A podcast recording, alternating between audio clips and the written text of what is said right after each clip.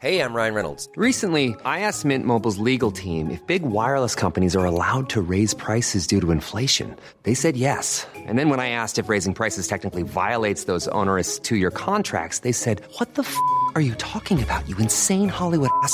So to recap, we're cutting the price of Mint Unlimited from $30 a month to just $15 a month. Give it a try at mintmobile.com slash switch. $45 upfront for three months plus taxes and fees. Promo for new customers for limited time. Unlimited more than 40 gigabytes per month. Slows. Full terms at mintmobile.com.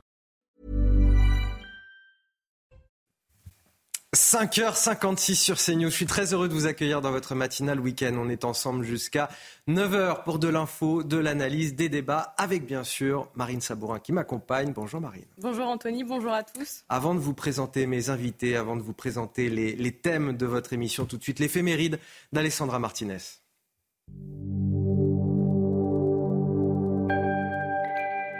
Chers amis, bonjour. En ce 5 novembre, nous souhaitons une très belle fête à toutes les Sylvies. Sainte Sylvie a connu un destin étonnant puisqu'elle était la mère d'un pape qui lui-même deviendra saint. En l'occurrence, je vous parle du pape Grégoire le Grand.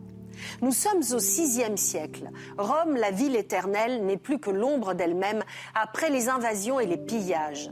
Sylvie, ou Sylvia, est l'épouse d'un des derniers puissants de la ville, mais son mari meurt très vite et la laisse veuve.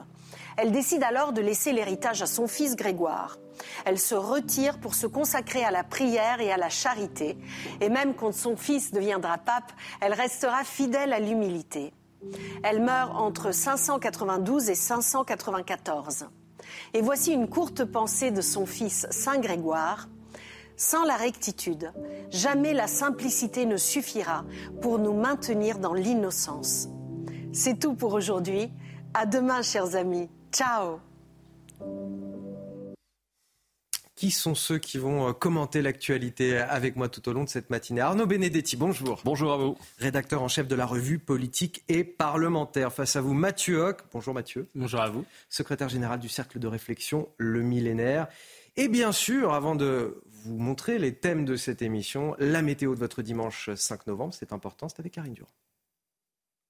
La météo avec Wurtmodif, spécialiste des vêtements de travail et chaussures de sécurité. Wurtmodif, sur vous tout le temps. Détendez-vous devant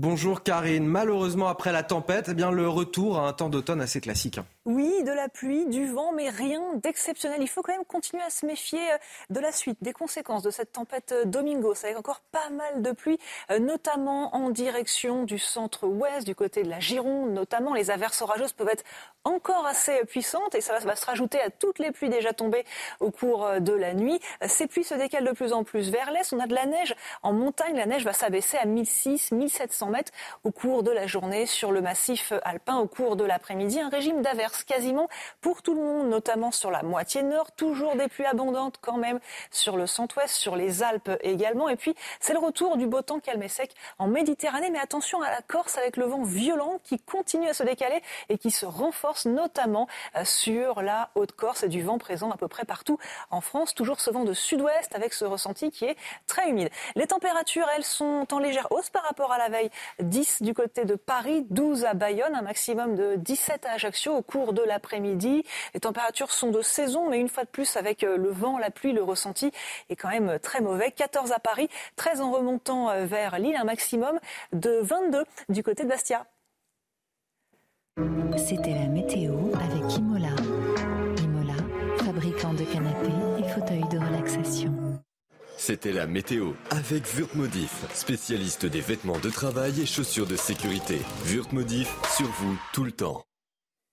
5h59, la matinale week-end, c'est parti. À la une de votre journal, un cap a-t-il été franchi? Une femme juive poignardée à Lyon, à la porte de son domicile, une porte sur laquelle on a retrouvé une croix gammée. Il convient d'avoir sur cette affaire toutes les précautions d'usage, car une enquête est en cours. Aucun suspect n'a encore été interpellé. Mais l'atmosphère nauséabonde qui règne dans notre société depuis plusieurs semaines nous interroge. Et on en parle dès le début de ce journal. Après Kiaran, c'est la tempête Domingos qui a soufflé cette nuit sur une partie de la France. Une tempête moins sévère. Plusieurs dizaines de milliers de foyers étaient tout de même privés d'électricité ces dernières heures. 13 départements sont toujours en vigilance orange. Nous serons à La Rochelle, en Charente-Maritime, avec nos envoyés spéciaux.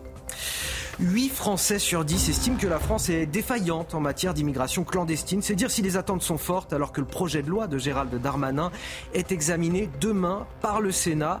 L'enjeu politique et sociétal est majeur. D'ailleurs, les Français ont très peu confiance dans le gouvernement pour traiter de cette question.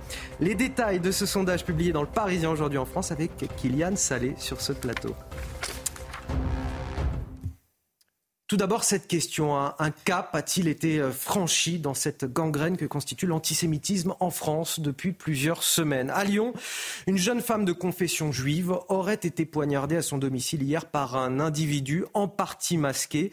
Son pronostic vital n'est pas engagé selon le parquet qui évoque un possible mobile antisémite.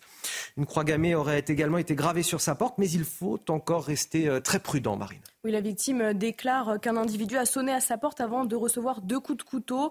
Une analyse médico-légale a été euh, demandée pour écarter l'hypothèse d'une automutilation. Les faits avec euh, Maxime Leguet et Sarah Varny.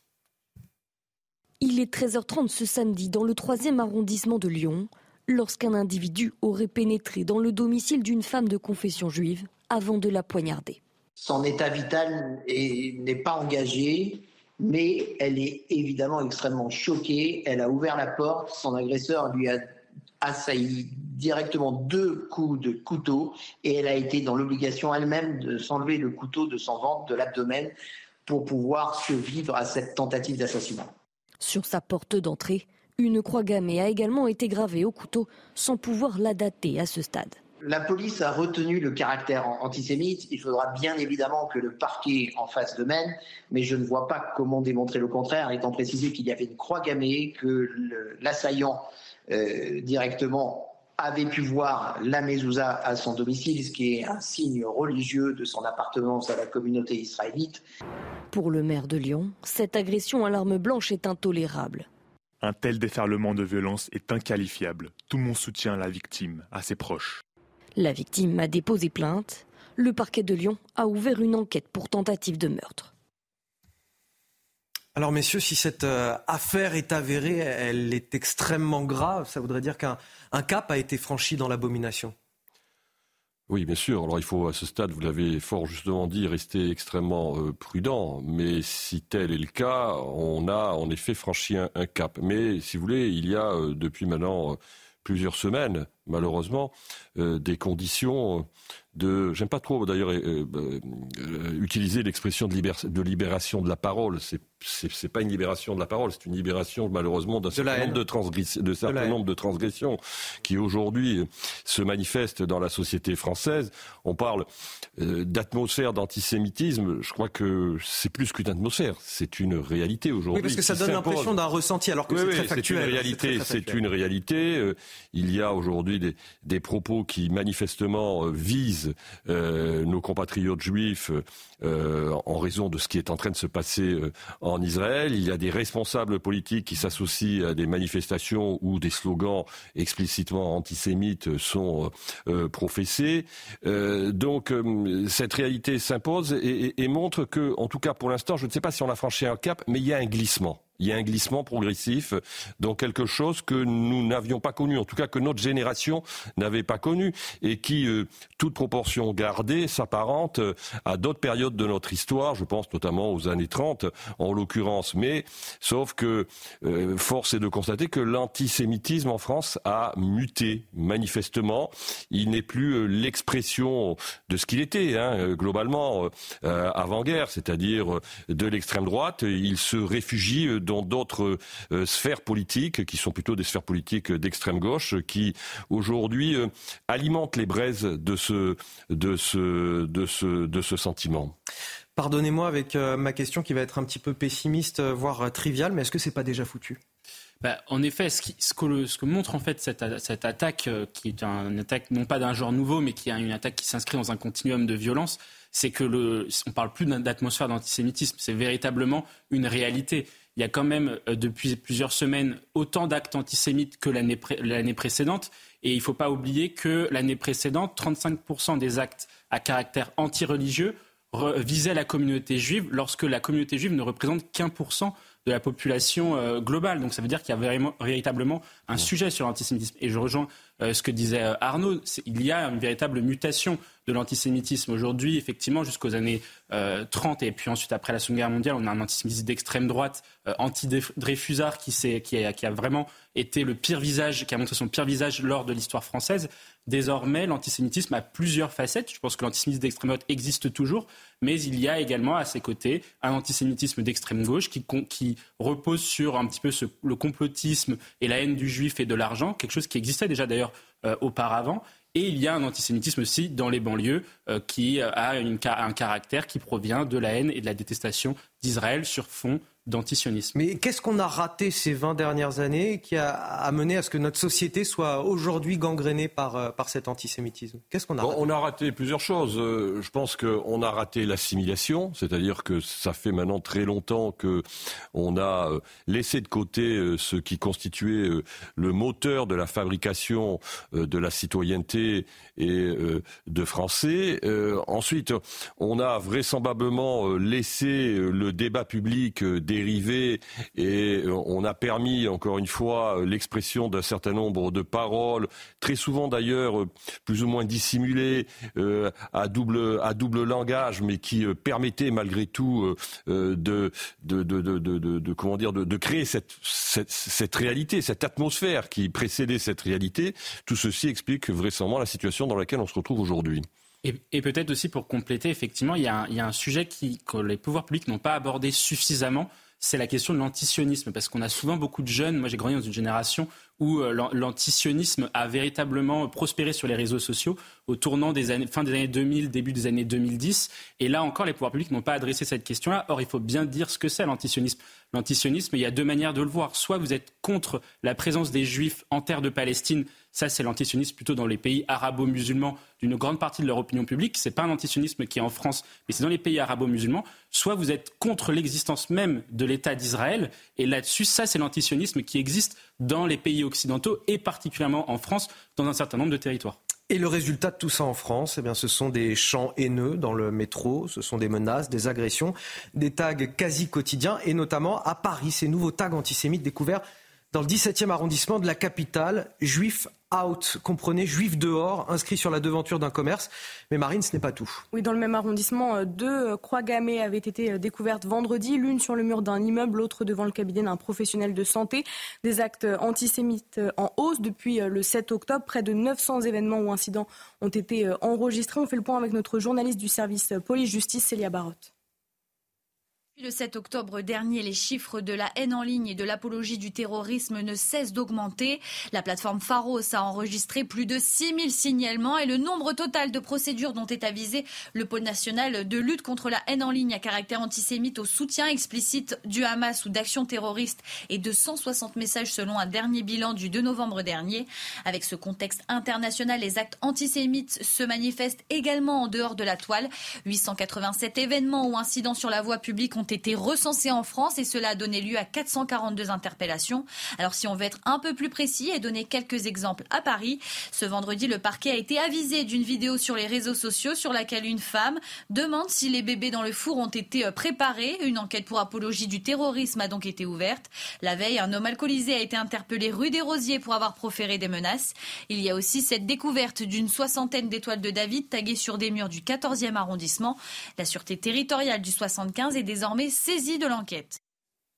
Voilà, la question qui est certaine en tout cas ce matin, c'est est-ce qu'un juif français est encore en, sécurité dans son propre pays aujourd'hui? Bah, effectivement, la question et la réponse est plutôt non, parce que euh, on voit bien au sein de la communauté juive et on voit bien dans les mutations euh, de, son vote progressif que les, les, les, personnes de, confession juive aujourd'hui se sentent délaissées par les pouvoirs publics. Parce que justement un certain nombre à la fois euh, au ministère de l'Intérieur et euh, dans les, mairies n'ont pas pris au sérieux la question de, l'antisémitisme. Et aujourd'hui on a vu déjà euh, depuis un certain nombre d'années se répéter les attaques sur les commerces, sur euh, euh, les, les, domiciles des personnes. Et, ce que l'on voit aujourd'hui, qui est d'autant plus frappant aussi dans la question de l'antisémitisme, c'est que les, actes antisémites s'exercent davantage sur des personnes aussi, par rapport uniquement aux, biens et services qui renforcent la vigilance pour la communauté juive. On en vient à la manifestation pro-palestinienne qui s'est déroulée hier à Paris. 19 000 personnes réunies selon la police entre la place de la République et la place de la Nation. Oui, ce cortège à l'appel d'associations, de syndicats et de partis politiques n'avait pas été interdit par la préfecture de police. Pour la première fois, le Parti socialiste a finalement appelé à se joindre à toutes les initiatives et marches organisées hier à travers le pays. Le récit de Célia Gruyère. Ces slogans ont été entendus pendant la manifestation pro-Palestine. Une manifestation autorisée par la préfecture de police de Paris, qui a rassemblé 19 000 participants selon elle. Selon la CGT, ils étaient 60 000. Au départ de la place de la République, elle s'est dirigée vers la place de la Nation. Au rendez-vous de celle-ci, certains politiques de gauche, dont Jean-Luc Mélenchon. Il avait appelé à cette marche avec plusieurs associations et syndicats. Le plus urgent, le plus immédiat, c'est cesser le feu. Arrêter. Une bombe toutes les 30 secondes, c'est un massacre absolument épouvantable qui est en place et qui euh, est organisé par M. Netanyahou d'une manière euh, méthodique. Olivier Faure, également présent, dénonce les réponses aveugles du gouvernement israélien. Nous sommes aujourd'hui ici pour manifester notre solidarité avec le peuple palestinien parce que les représailles aveugles après la barbarie terroriste du Hamas ne se justifient pas. Et que ce que nous voyons se reproduire, c'est que décennie après décennie, génération après génération, vous allez avoir des combattants qui reviendront se battre les uns contre les autres. D'autres rassemblements comme à Rennes, Rouen, Nantes, Montpellier, Lille ou encore Nice ont eu lieu. Aucun incident dans toute la France n'a été relevé.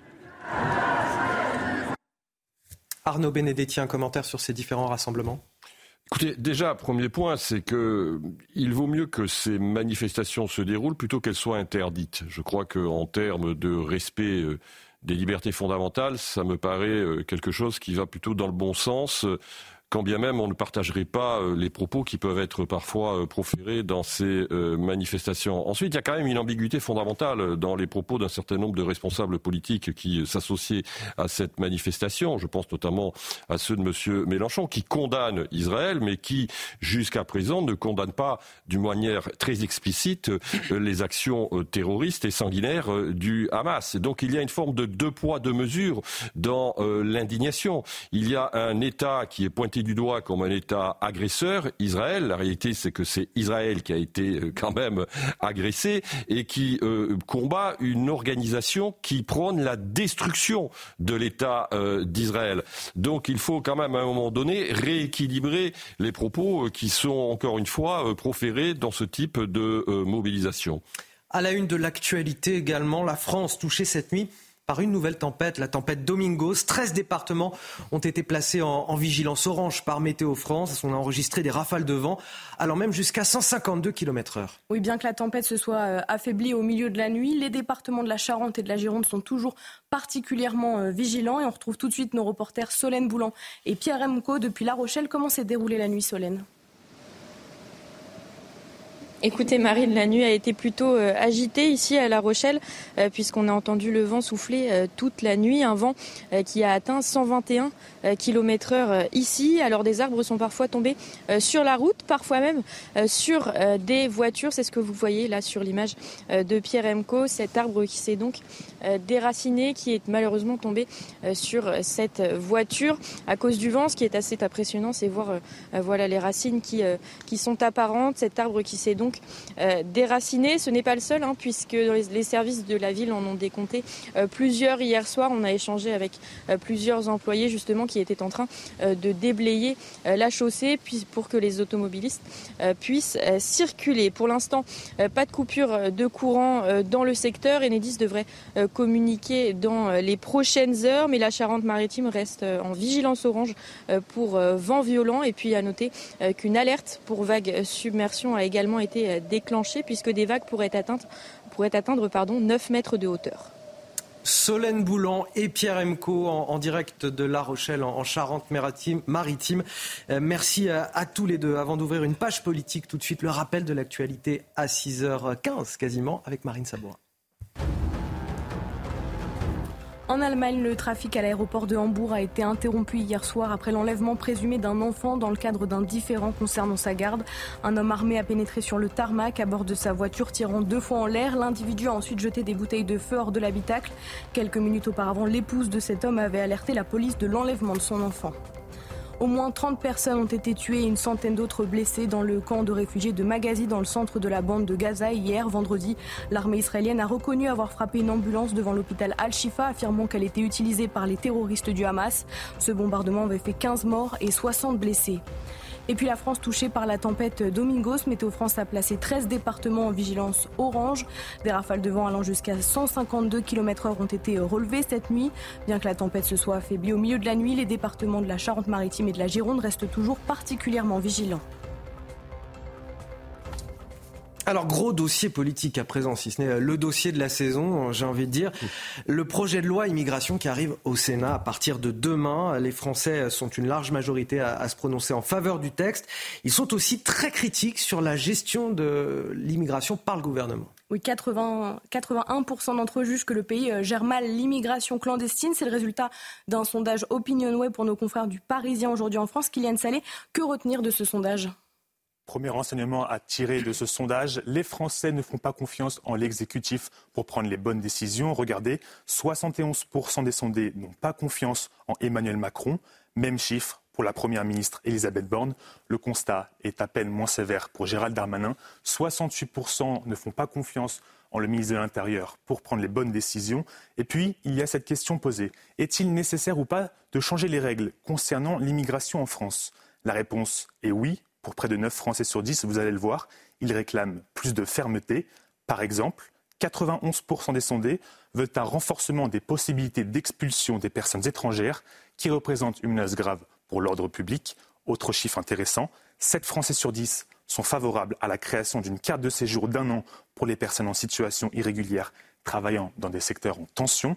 Les Français n'ont pas confiance en leurs dirigeants et ils veulent qu'on leur pose la question alors, faut-il organiser un référendum sur la question de l'immigration en France? Ils sont 78% à y être favorables. Je vous rappelle que les Républicains et le Rassemblement national ont déjà exprimé cette volonté. Oui, mais pour cela, il faudrait modifier la Constitution et l'article 11 qui interdit toute consultation sur le sujet. Et merci beaucoup, euh, Kylian. On va faire euh, le tour de table sur ce plateau. Enjeu énorme, évidemment, pour la crédibilité de Gérald Darmanin et puis plus largement de celle du gouvernement. Oui, c'est un enjeu déjà parlementaire pour lui, parce que à ce stade, M. Darmanin ne dispose pas d'une majorité pour faire adopter son texte sans recourir à l'article 49.3. Euh, le problème, c'est que ce texte va vraisemblablement apparaître comme insuffisant pour plusieurs raisons, et d'abord pour une raison qui est essentielle, c'est que, in fine, pour finalement recontrôler euh, l'immigration, réguler l'immigration, il faudrait d'une certaine manière inverser les normes, c'est-à-dire, euh, en d'autres termes, ben, euh, essayer autant que faire se peut de sortir des contraintes que nous impose l'Union européenne pour pouvoir maîtriser les flux migratoires. Donc, si vous voulez, ce texte, d'une certaine manière, il a un vice dès l'origine parce que ben, il ne s'attaque pas au fond du problème, il ne peut pas s'attaquer au fond à la du problème. Des normes. Sauf à la si hiérarchie on passe par un référendum.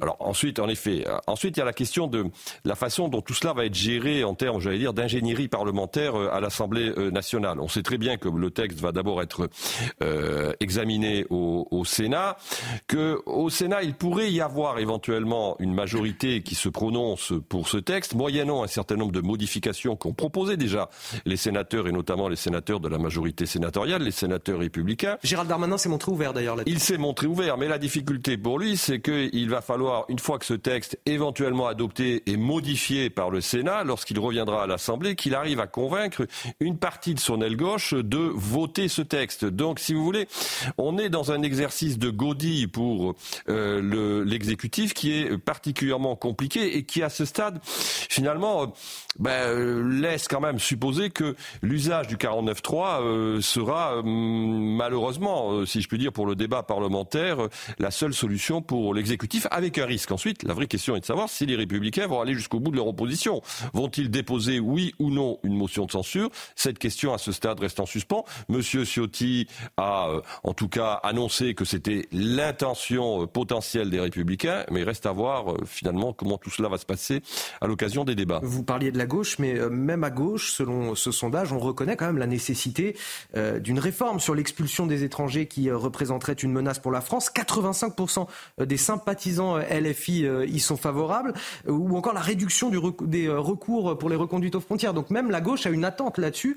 il n'est pas exclu que que la gauche finalement décide de, voter en faveur de ce texte Si? Bah, selon toutes les, il y a toujours la différence entre les, les, élites politiques, les décideurs politiques, euh, donc les parlementaires de la Nupes et, et leur opinion euh, et, leur opinion et l'opinion des, des, Français qui se, qui se réclament de la gauche.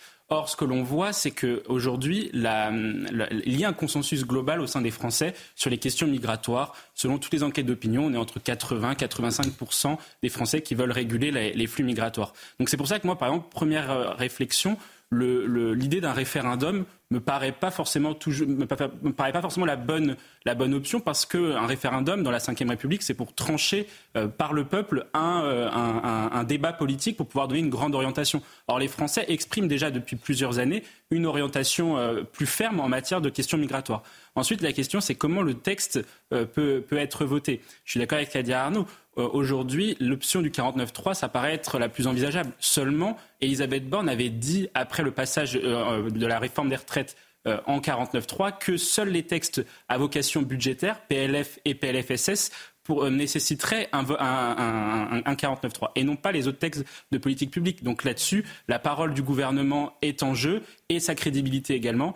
Sur le, contenu du texte, ensuite, Gérald Darmanin propose des choses qui vont dans le bon sens sur la question de l'immigration illégale. Seulement, il manque de la, un grand texte de doctrine pour donner du cher à sa, à sa, à sa vision sur les questions migratoires. Mathieu Hoc et Arnaud Benedetti, vous restez avec moi sur ce plateau. On va marquer une courte pause.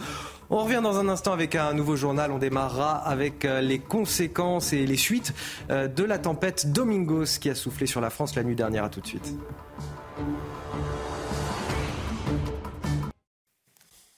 Dimanche 5 novembre, 6h28 sur CNews. Bon réveil à tous. Ravi de vous accueillir dans cette excellente matinale week-end avec un plateau de choix ce matin. Vous les voyez tous autour de moi.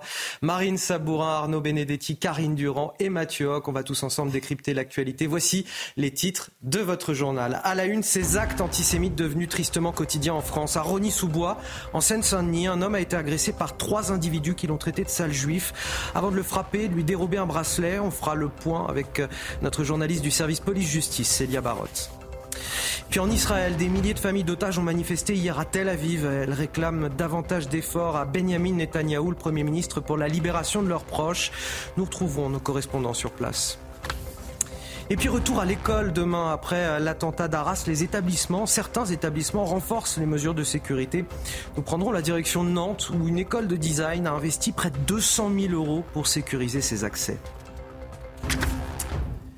Mais on commence tout d'abord avec l'actualité de, la nuit. La France touchée par la tempête Domingos. Météo France a placé 13 départements en vigilance orange, des rafales de vent allant même jusqu'à 152 km heure marine. Oui, bien que la tempête se soit affaiblie au milieu de la nuit, les départements de la Charente et de la Gironde sont toujours particulièrement euh, vigilants. On peut dire que la tempête a été plus forte que prévu. Karine Durand, que s'est-il passé cette nuit? Oui, elle a été euh, légèrement plus forte que prévu. Hein. Pour rappel, on prévoyait euh, des rafales de vent à 130, voire peut-être localement 140 km à l'heure. En fait, on a eu très fréquemment plus de 140 km à l'heure et même localement plus de 150 km à l'heure avec les rafales les plus fortes, par exemple, enregistrées du côté de Cap Ferret, 151 km à l'heure de Cognac, 143 km à l'heure. C'est un record mensuel d'ailleurs. À Saint-Aignan, 137 euh, km à l'heure aussi. Biscarros également, 137 km à l'heure. Et La Rochelle, 120 km à l'heure avec de nombreux dégâts euh, à, justement signaler dans cette ville. Alors cette tempête, pourquoi elle a été un petit peu plus forte que prévu? Pour deux raisons. Déjà, on a eu le courant de jet, le jet stream en altitude, qui s'est soudainement accéléré au moment où la tempête est arrivée. Du coup, ça a renforcé les vents. Et puis, il y a eu autre chose. Il y a eu beaucoup plus d'orages que prévu, finalement au cœur de la tempête justement. Et donc les rafales les plus fortes, souvent, ont été enregistrées lors de fortes averses orageuses. Et c'est là qu'on a eu des rafales fréquemment de 140 à 150 km à l'heure. Merci euh, Karine pour ces euh, explications. Nous sommes en direct avec euh, Fabrice Vigier. Bonjour, merci d'être avec nous ce matin et de témoigner sur notre antenne. On vous appelle parce que vous êtes ostréiculteur dans le bassin d'Arcachon. On imagine que c'est un moment hyper sensible pour vous et pour votre activité. Tout d'abord, comment vous avez passé la nuit dernière? Qu'est-ce qui s'est passé autour de chez vous?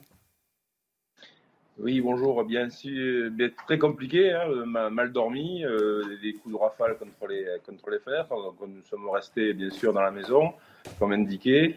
Euh, mais bon, euh, comme, beaucoup de, coups pas, pas prévus à cette saison. Hein, c'est pas des tempêtes où on a l'habitude d'avoir des orages. Donc, des rafales, beaucoup d'eau dans les rues, des arbres qui sont tombés dans notre petite ville sur l'axe principal. Et là, on vient d'arriver sur, sur notre lieu de travail au port et et puis, en fait, beaucoup de, tuiles qui sont parties. Mais bon, comme il fait nuit, on n'a pas compté les dégâts encore. On ne sait pas trop. Et, pour votre euh, exploitation ce matin, est-ce que vous savez comment, comment ça va, s'il y a eu des dégâts? Alors, euh, disons que la, la, nature a fait son travail. Euh, donc, on n'a pas été sur les parcs à huîtres, on ne sait pas. c'est vrai qu'on était endommagé au premier, la première tempête à sur la zone du banc d'Arguin, face à la dune du Pilat, à l'entrée du bassin. Donc avec du, temps comme ça, bien sûr, on ne bouge pas, et hein, on ne peut rien faire. Du fait des petits coefficients, on va attendre un petit peu que, l'eau descende de plus par rapport au coefficient des marées. Donc euh, voilà, on est, dans l'inconnu, on est dans l'interrogation. Et c'est vrai qu'on a été, on s'attendait un petit peu moins de vent et ça, ça a bien tapé cette nuit.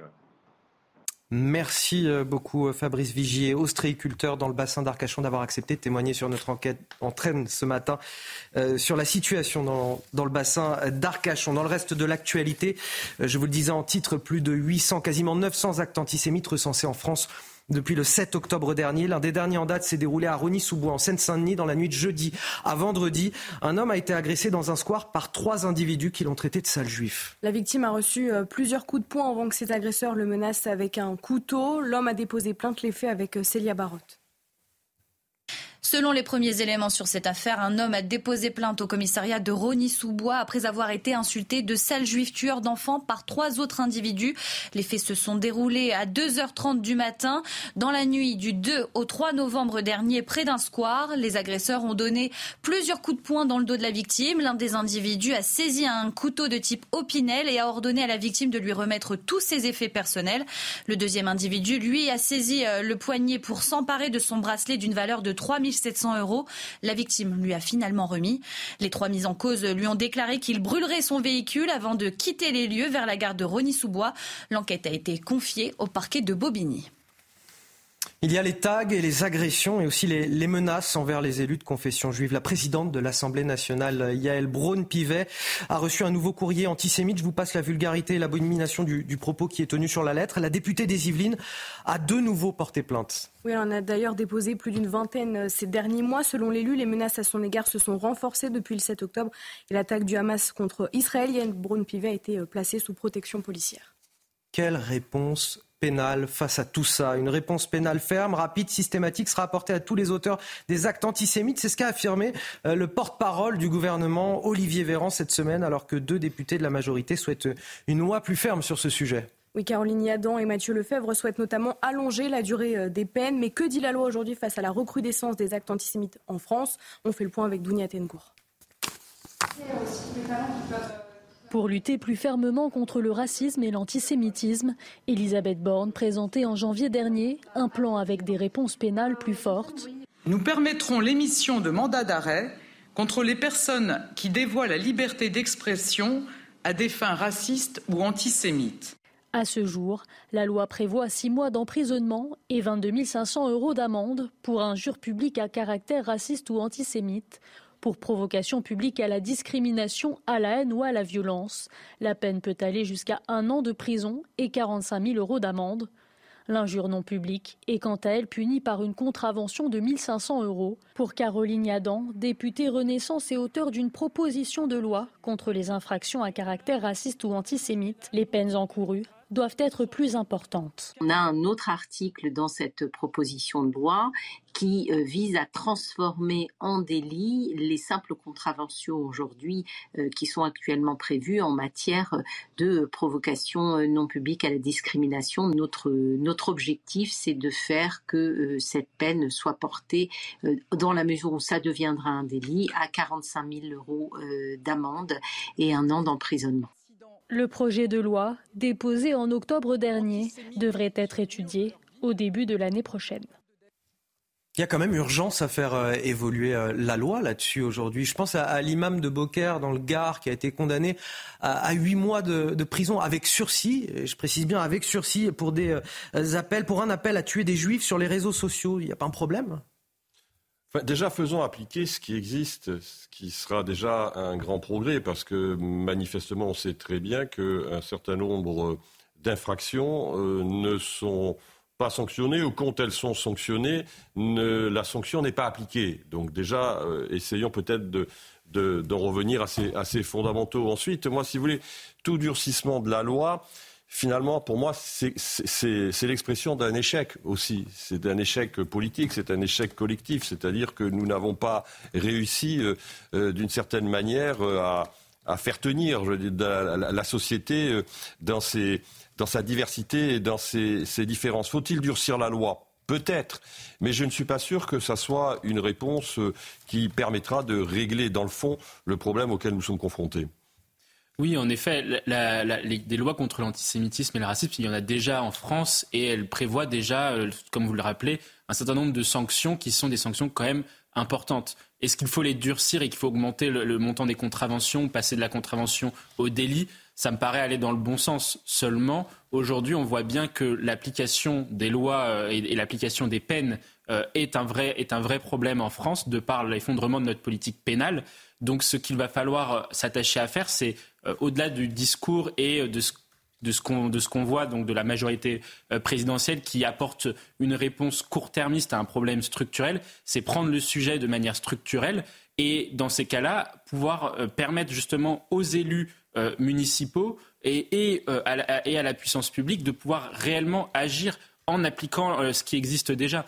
Or, aujourd'hui, on le voit, les, élus municipaux notamment ne font pas tout ce qui est en leur mesure pour pouvoir prévenir les actes antisémites, notamment, je le rappelais, sur les commerces. Moi, je pense notamment à la, mise en place de caméras de surveillance qui permettaient de prévenir un certain nombre de, de, délits et qui pourraient être des délits à caractère antisémite Or, aujourd'hui, tous les élus municipaux ne veulent pas se doter de caméras de surveillance ou de solutions qui vont dans ce sens-là, de par leurs considérations politiques. Je pense par exemple à l'exemple de, euh, la ville de euh, Grenoble, alors que la région Auvergne-Rhône-Alpes avait proposé un certain nombre de caméras de surveillance pour toutes les villes de sa région l'antisémitisme ravivé euh, finalement par le conflit au, Proche-Orient. On, va partir du côté de Tel Aviv où hier soir une manifestation des familles d'otages enlevés par le Hamas a rassemblé plusieurs milliers de personnes. Oui, tous réclament davantage d'efforts à Benjamin Netanyahou pour la libération de leurs proches. Écoutez le témoignage de Maurice recueilli par Sacha Robin depuis l'attaque du 7 octobre. Il n'a aucune nouvelle de son ami Dissa, 82 ans.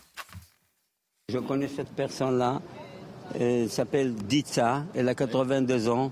Elle habitait euh, Niroz, kibbutz Niroz. Elle est, elle est kidnappée euh, chez les Hamas. Je suis ici ce soir pour euh, essayer d'appuyer sur le monde qu'il qu'il fasse quelque chose, de, genre de politique pour qu'il puisse libérer ces otages-là. Pour nous, c'est des gens qui ont laissé leur famille, leurs petits. On veut, on veut les voir vivants. Euh, c'est pour ça que moi je suis, je suis d'accord qu'ils font des, des, des, choses. Alors quelle stratégie doit adopter euh, Israël pour obtenir la libération des otages? Plus de 240 personnes seraient toujours retenues par le Hamas, selon l'armée. En tout cas, le gouvernement de Benjamin Netanyahou rejette catégoriquement les appels à des pauses humanitaires demandés par les États-Unis, notamment les détails avec euh, Harold Iman depuis Tel Aviv.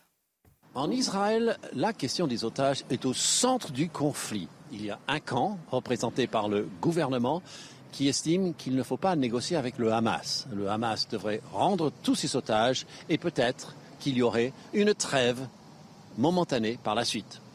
Cependant, beaucoup d'Israéliens, des milliers d'ailleurs, se sont réunis ici à Tel Aviv autour du complexe gouvernemental pour dire la question des otages est centrale, il faut négocier tout de suite pour les faire rentrer à la maison sans trop de considération géopolitique, même si ces gens-là détestent le Hamas.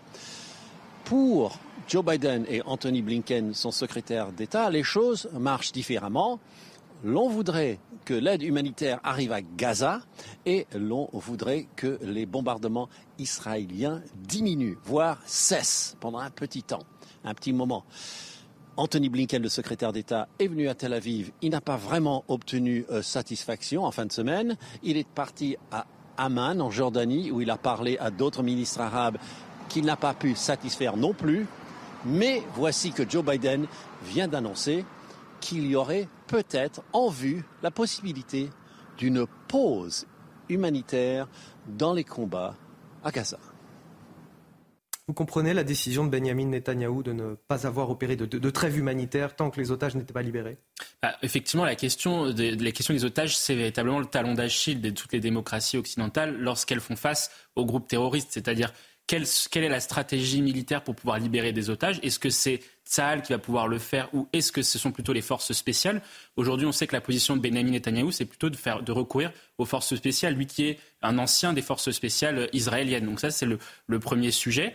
Et le deuxième sujet, c'est aussi sur la question des otages, c'est la question des otages binationaux, parce que euh, c'est là où le, Hamas pourrait tendre un piège à Israël en, en commençant à libérer uniquement des otages binationaux pour justement. Euh, c'est ce qui a été fait, oui. Voilà, pour, ouais, exactement, pour justement éviter à ce que les, les, les puissances occidentales ne soutiennent trop, trop fermement Israël et, isoler, et isoler Israël du monde entier, is, isoler Israël par rapport à, à, aux puissances occidentales avec les, la question des otages binationaux et, et isoler Israël vis-à-vis -vis des puissances du Moyen-Orient, notamment à cause du risque de régionalisation du conflit, du fait que les opinions publiques dans un certain nombre de pays et des États, arabes, notamment euh, de l'Égypte, sont hostiles à l'égard d'Israël et que ça a toujours été la stratégie israélienne de pouvoir négocier euh, ces conditions d'existence avec les élites politiques des pays arabes, alors que les, les opinions publiques des pays arabes sont anti-israéliennes. Sauf aujourd'hui, depuis les printemps arabes, les, les, opinions publiques ont un poids important dans la, la, la, la situation politique des pays arabes. Arnaud Benedetti.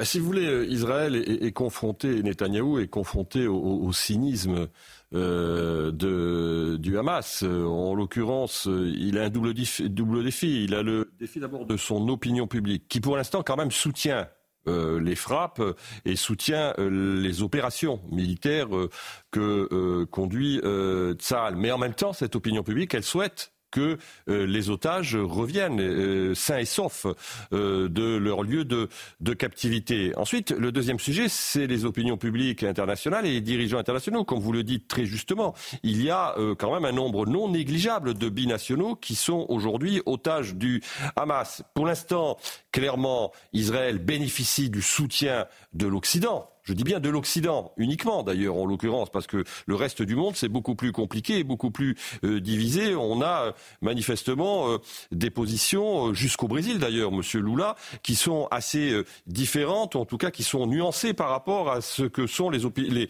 les, positions des dirigeants occidentaux.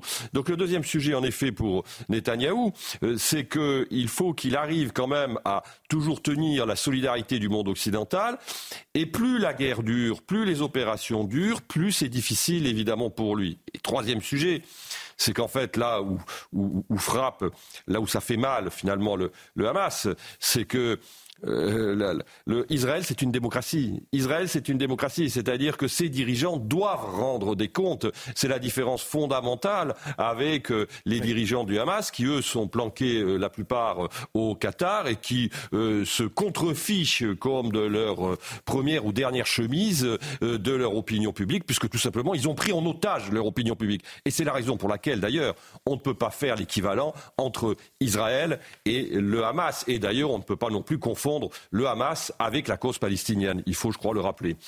Allez, il est quasiment 6h45 sur CNews et c'est donc l'heure du rappel de l'actualité. C'est signé Marine Sabourin.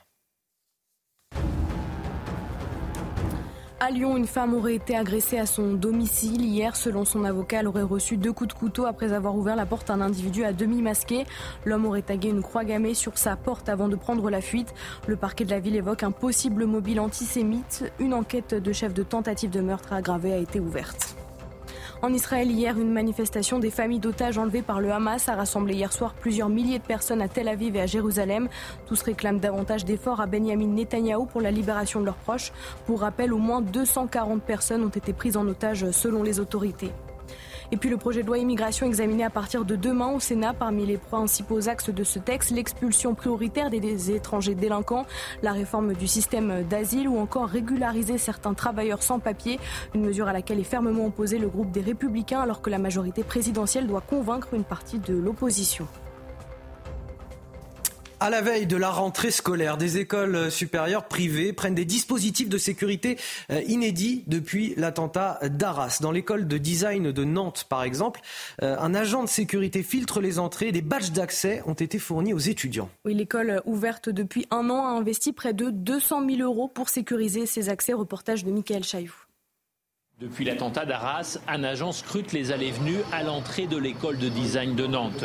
Ici, on ne badine pas avec la sécurité. Chacun des 1700 étudiants, même chose pour les 400 enseignants, est équipé d'un badge d'accès personnalisé que l'on présente à l'entrée et à la sortie de l'unique porte d'accès de l'établissement. C'est une école où on a beaucoup d'installations euh, techniques, on a beaucoup de, de produits sensibles. Et donc, euh, on a souhaité euh, avoir une sécurité optimum sur le site hein, et donc avoir des accès très limités dans certains endroits. Les bonnes vieilles clés ont disparu. Les 250 portes de l'école sont équipées d'un système d'ouverture numérique que l'on actionne avec sa carte personnalisée selon les droits octroyés par la direction.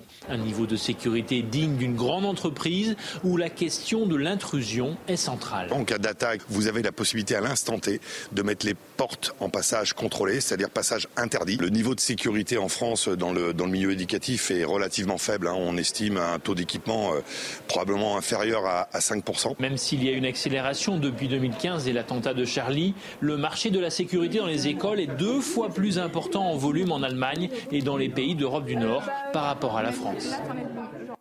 Alors évidemment, ça interpelle des écoles qui se bunkérisent face à, la menace euh, terroriste. Et puis ça pose une question. Là, on a une école privée. J'imagine que derrière, euh, ces coûts, ils vont se répercuter forcément sur les coûts d'inscription euh, dans ces écoles. complètement. Et, avec quand même pour les familles, le, on va dire le choix entre les écoles publiques, les, universités, qui seront pas protégées du coup, puisqu'il n'y a pas les, moyens qui vont, en, qui vont. Oui, certainement pas de la même façon. Pas, en tout pas cas, de la même façon en tout cas. Et les écoles et les écoles privées de design, de communication, etc., qui elles le seront beaucoup mieux. Et donc ça sera éventuellement un des, un des leviers pour les, les familles de, pour pouvoir mettre leur, leur, enfin, pouvoir orienter mieux leurs enfants.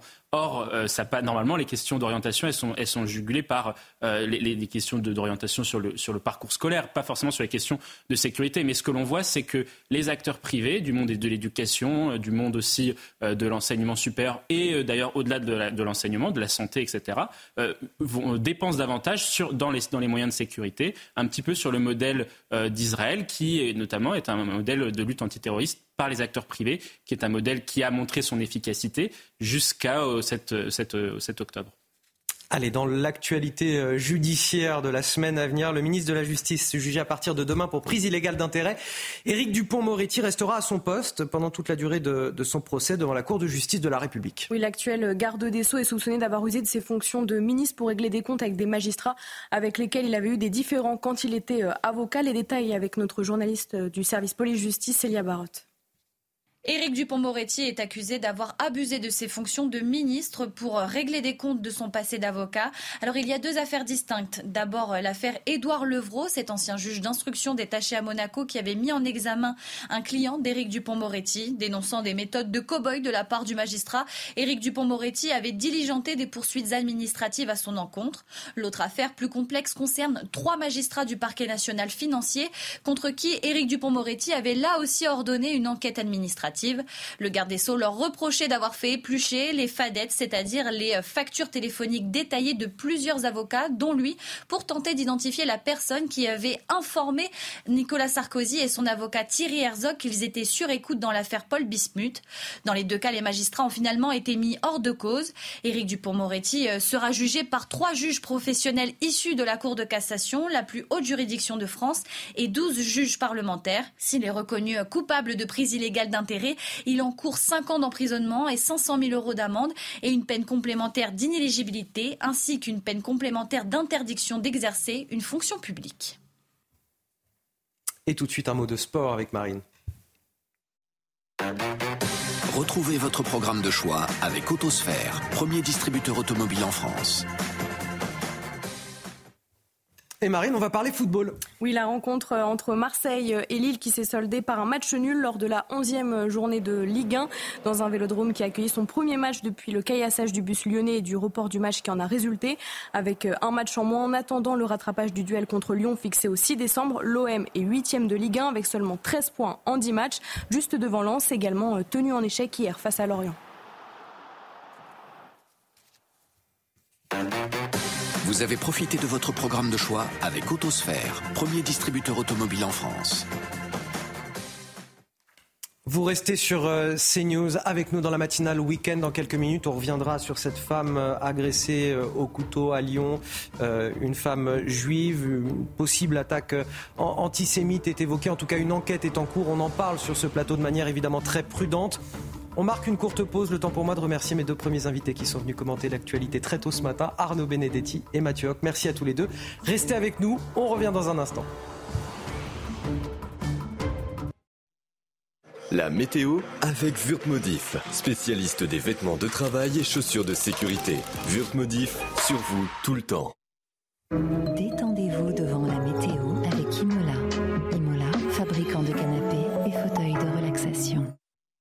6h58 sur CNews, la météo de votre dimanche avec Karine Durand. Karine, après la tempête, retour à un temps d'automne assez classique finalement. Oui, mais prudence quand même avec encore 12 départements en vigilance euh, orange du côté de la Charente, de la Charente-Maritime, euh, des Deux-Sèvres en ce qui concerne le vent, toujours le Pas-de-Calais en risque de crue ou des crues sont déjà signalées d'ailleurs sur certains cours d'eau. Et puis attention, sur la côte méditerranéenne, le Var, les Bouches-du-Rhône, les Alpes-Maritimes, risque de vagues, submersion jusqu'en début d'après-midi et toujours un risque d'inondation sur la Corse après les très fortes averses jusqu'à 150 mm relevées localement en Corse depuis euh, hier soir. Mais globalement, ça se calme quand même. Hein. La tempête Domingos touche à sa fin. Il faut se méfier aussi des fortes pluies, notamment dans les Landes, par exemple, où il y a encore de bons cumuls de pluie. Dans le Massif central, également, la neige tombe et s'abaisse même à 1600-1700 mètres du côté des Alpes. Et le vent sud-ouest souffle toujours sur une grande partie du pays. C'est un retour au calme progressif, par contre, sur le nord-ouest, même si on peut encore avoir quelques averses. Il y aura euh, quelques éclaircies du beau temps sur la Méditerranée. Attention, vent violent sur la Corse, plus de 100 km à l'heure. Les températures, ce matin comme cet après-midi, sont globalement de saison, mais elles sont tout de même en légère baisse ce matin pour regagner des normales tout à fait classiques au cours de l'après-midi.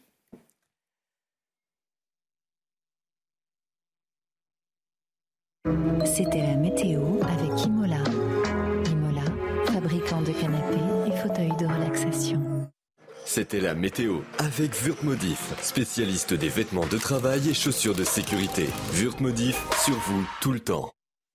Bon réveil à tous dans votre matinale week-end. Voici les titres de votre journal de 7 heures à la une. Un cap a-t-il été franchi? Une femme juive poignardée à Lyon à la porte de son domicile, une porte sur laquelle on a retrouvé une croix gammée. Il convient d'avoir sur cette affaire toutes les précautions d'usage car une enquête est en cours. Aucun suspect n'a encore été interpellé. Mais l'atmosphère nauséabonde qui règne dans notre société depuis plusieurs semaines nous interroge forcément. Nous serons en tout cas sur place à Lyon avec notre journaliste Olivier Madinier en direct. Après Kiaran, c'est la tempête Domingos qui a soufflé cette nuit sur une partie de la France, une tempête moins sévère. Plusieurs dizaines de milliers de foyers étaient euh, privés d'électricité ces dernières heures. 12 départements sont toujours en vigilance orange. Nous serons à La Rochelle, en Charente-Maritime, avec nos envoyés spéciaux. Et puis nous prendrons la direction de la Paris Games Week. Il s'agit du plus grand salon de France dédié aux jeux vidéo. Pourquoi? Eh bien parce que les forces de l'ordre y ont installé leur stand pour la deuxième année consécutive. Eh bien l'idée c'est de séduire les visiteurs et, et les sensibiliser à leur métier, surtout les inciter à rejoindre leur rang. Reportage à suivre en immersion à la fin de ce journal. Pour commenter toute l'actualité, je vous présente tous mes invités euh, autour de ce plateau. Tout d'abord, Marine Sabourin pour les JT. Rebonjour euh, Marine. Guillaume Bigot nous a rejoint également, éditorialiste. Bonjour à tous. Arthur de Vatrigan, bonjour. Bonjour Anthony. Euh, rédacteur en chef, directeur pardon, de la rédaction euh, du magazine L'Incorrect. Élodie Huchard du service politique de CNews. Et Anthony Samama, puisque vous êtes adjoint au maire du 15e arrondissement de la capitale, vous êtes en charge de la sécurité publique, de la tranquillité publique. Et justement, votre arrondissement, il y a quelques jours, a été frappé par des tags antisémites. Et les questions de cela, justement, ce matin. Un cap a-t-il été euh, franchi dans cette gangrène que constitue l'antisémitisme en France depuis plusieurs semaines? À Lyon, une jeune femme de confession juive aurait été poignardée à son domicile hier par un individu en partie masqué. Son pronostic vital n'est pas engagé selon le parquet, qui évoque un, possible mobile antisémite. Une croix gammée aurait également été euh, gravée sur sa porte, mais il faut encore rester très prudent, Marine. Oui, la victime déclare qu'un individu a sonné euh, à sa porte avant de recevoir deux coups de couteau. Une analyse médicale légal a été euh, demandé pour écarter l'hypothèse d'une automutilation. Nous sommes avec Olivier Madinier en direct de Lyon. Bonjour Olivier, quelles sont les dernières informations? Mais écoutez, tout d'abord, les nouvelles euh, de la santé de cette jeune femme dans le 30 ans sont plutôt euh, rassurantes. Ce matin, euh, par chance, elle n'a été blessée que de façon superficielle et elle a pu, hier après-midi, s'entretenir avec les enquêteurs. Elle a raconté aux policiers comment, hier, vers 13 heures, un homme vêtu de noir, le visage caché, l'a agressée à son domicile. Ce domicile situé dans l'immeuble que vous voyez derrière moi. Il y aurait euh, asséné deux coups euh, de couteau à, à l'abdomen avant de s'enfuir et les enquêteurs ont retrouvé euh, par la suite une croix gammée gravée sur la porte du domicile de cette jeune femme de 30 ans. Alors bien sûr, les enquêteurs donnent la priorité à la piste antisémite, mais aussi ils étudient, ils étudient de très près le contexte familial de cette jeune femme, de cette jeune femme divorcée en instance de divorce et mère de deux Merci infiniment euh, Olivier euh, Madinier. On va faire un, tour de table sur cette question avec euh, mes invités. Anthony Samama, des tags quasi quotidiens désormais en France, des menaces, des agressions, des chants haineux dans le métro parisien également. Si cette affaire à Lyon est avérée, elle est extrêmement grave, cela voudrait dire qu'un cap encore été franchi dans l'abomination. Oui, je crois. Je pense qu'il faut d'abord replacer le contexte et les chiffres que l'on connaît depuis maintenant un mois. Il y a eu en l'espace d'un mois deux fois plus d'actes antisémites dans notre pays que sur toute l'année 2022. Nous avons assisté en effet à des étoiles de David taguées dans nos rues, des morts aux juifs scandés dans des manifestations, des commerces qui ont vu leur devanture écrire d'un euh, interdit aux juifs. Nous avons vu des vidéos de femmes se demandant si elles devaient manger l'enfant israélien qui a été placé dans un four avec du sel ou du poivre. Nous avons entendu dans le métro parisien des jeunes se revendiquant nazis et fiers de l'être. Donc je crois qu'aujourd'hui, nous sommes en effet dans un contexte, dans un climat d'antisémitisme totalement décomplexé, totalement débridé. Et ce qui se passe à Lyon aujourd'hui est la dernière étape où s'en prend physiquement à travers un crime, à travers des coups de couteau plantés par deux fois dans le ventre d'une femme juive. Et la dernière étape de cette abomination-là de cet antisémitisme. Effectivement, si cette affaire, et je le rappelle, est avérée parce qu'il convient de prendre des précautions, ce serait évidemment euh, dramatique. Une question peut-être un, petit peu pessimiste, mais est-ce qu'il n'est pas déjà trop tard? Je ne crois pas. Je crois qu'il faut rester euh, optimiste et se battre. Il y a assurément une révolution, notamment culturelle, à mener, et politique bien sûr, contre l'islamisme politique. Je crois qu'il faut aussi euh, dénoncer les fossoyeurs, parce qu'il y a des responsables à cela. Je pense à ceux qui arment les esprits dans notre classe politique.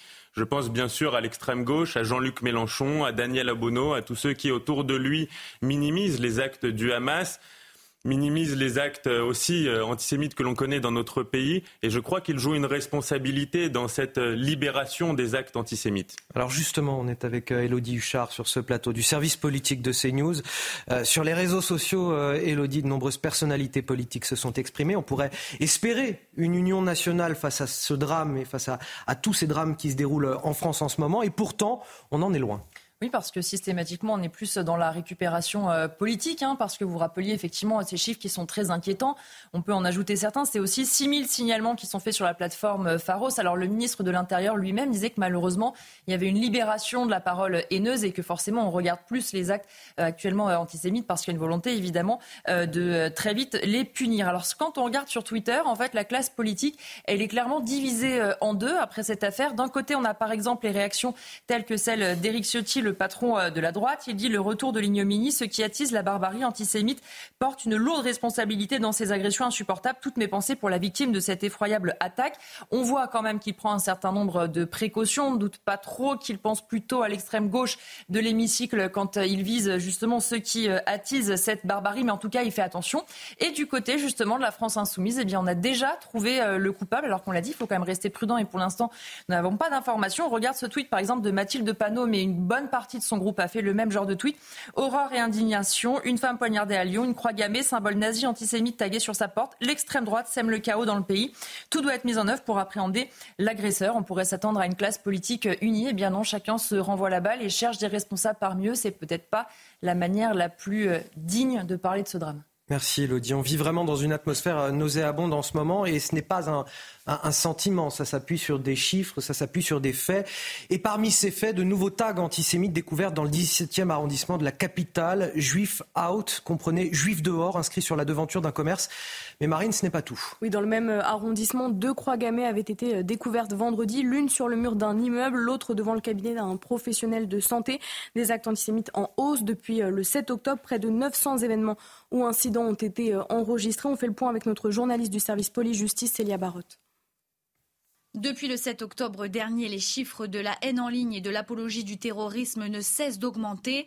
La plateforme Pharos a enregistré plus de 6000 signalements et le nombre total de procédures dont est avisé le pôle national de lutte contre la haine en ligne à caractère antisémite au soutien explicite du Hamas ou d'actions terroristes est de 160 messages selon un dernier bilan du 2 novembre dernier. Avec ce contexte international, les actes antisémites se manifestent également en dehors de la toile. 887 événements ou incidents sur la voie publique ont été recensés en France et cela a donné lieu à 442 interpellations. Alors si on veut être un peu plus précis et donner quelques exemples à Paris, ce vendredi le parquet a été avisé d'une vidéo sur les réseaux sociaux sur laquelle une femme demande si les bébés dans le four ont été euh, préparés. Une enquête pour apologie du terrorisme a donc été ouverte. La veille, un homme alcoolisé a été interpellé rue des Rosiers pour avoir proféré des menaces. Il y a aussi cette découverte d'une soixantaine d'étoiles de David taguées sur des murs du 14e arrondissement. La sûreté territoriale du 75 est désormais saisi de l'enquête.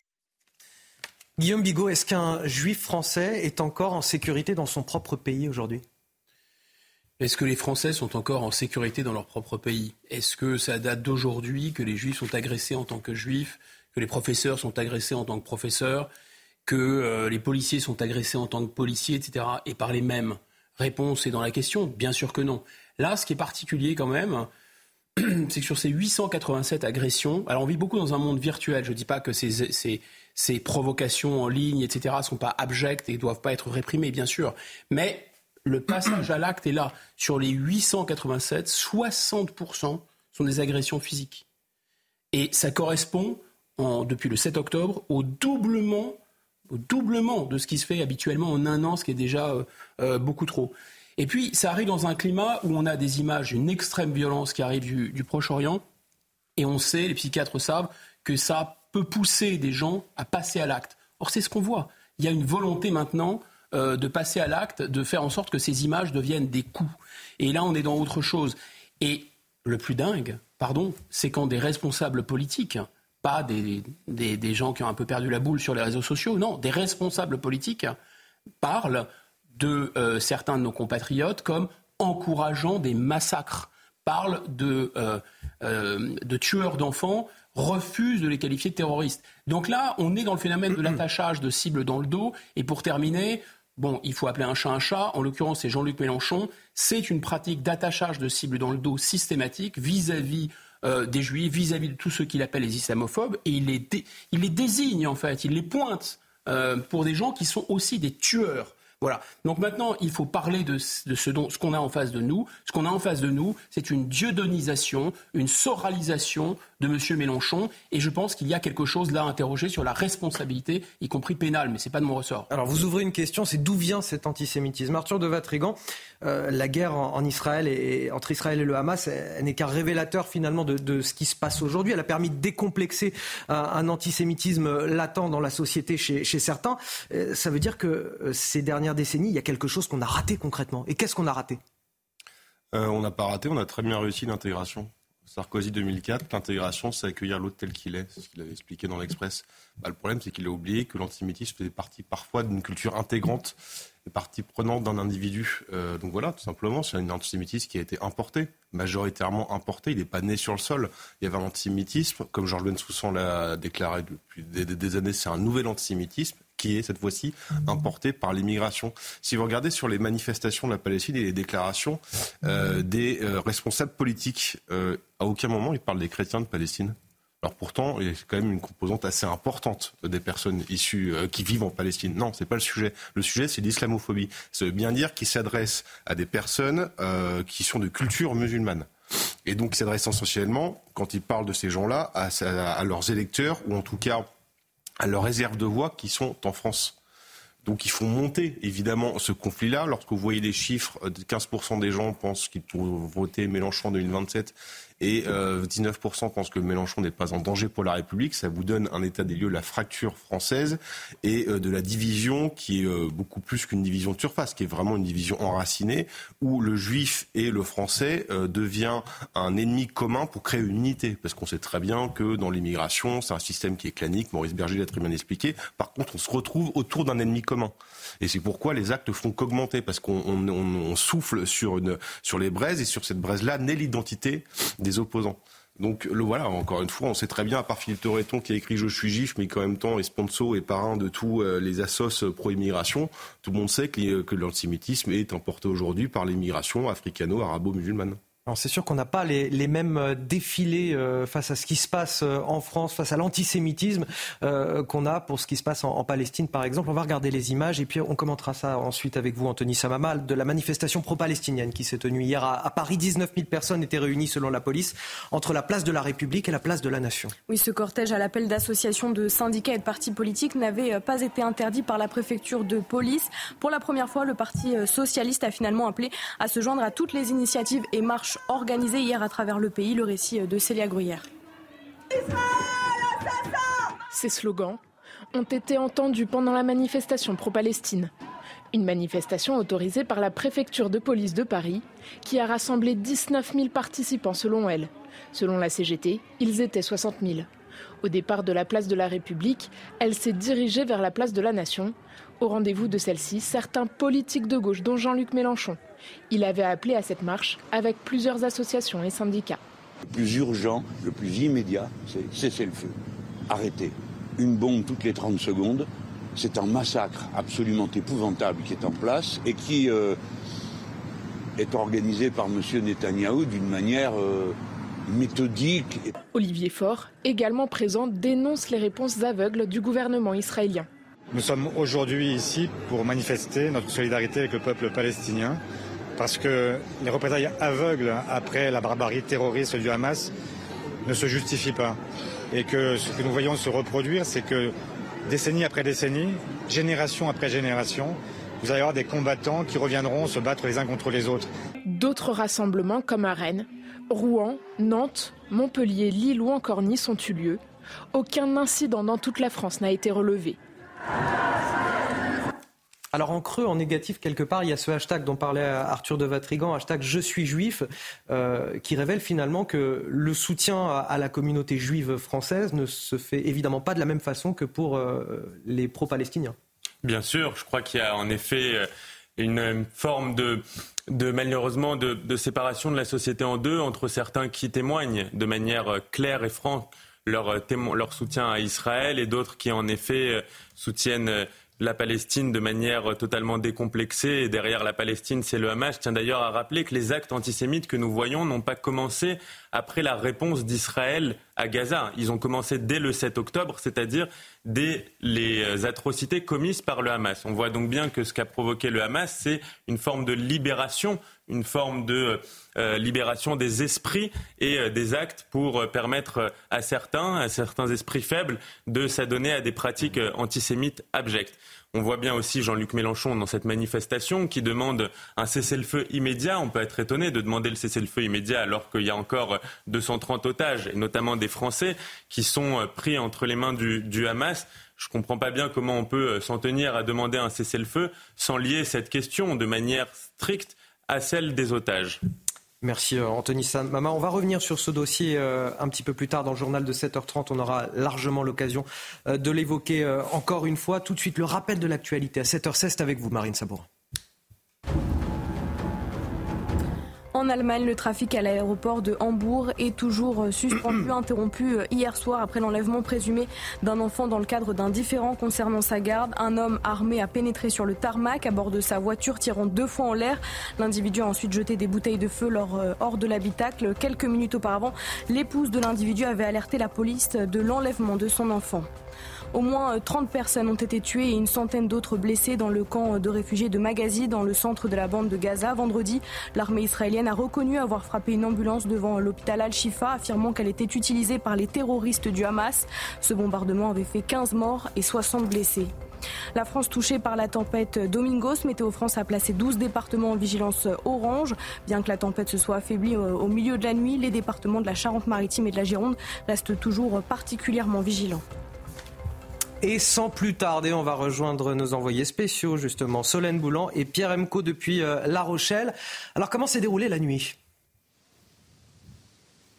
Écoutez, Anthony, la nuit a été euh, très agitée, c'est ce qu'on peut dire, puisqu'on a entendu le vent euh, souffler toute la nuit avec des rafales qui ont atteint 121 km/h ici à La Rochelle. Et puis ici, on est justement place de Verdun, devant la cathédrale. Derrière moi, il y a cette branche, cette très grosse branche qui s'est décrochée d'un arbre à cause du vent. Elle s'est donc cassée, vous le voyez sur les images de Pierre Emco, juste devant cet abribus. Alors les dégâts euh, ne sont pas très importants. Hein. Il y a juste ce, panneau publicitaire qui a, été, euh, un petit peu endommagé et puis la plaque euh, de l'arrêt de bus qui, est, jonche désormais le sol. Ce n'est pas le, sol, seul arbre d'ailleurs qui jonche le sol, il y en a un peu partout ici, des arbres qui sont d'ailleurs parfois tombés sur des voitures. On vous le montrait à 6 heures. Alors pour déblayer ces arbres, pour, déblayer la chaussée, une trentaine d'agents ont été mobilisés jusqu'à 1 heure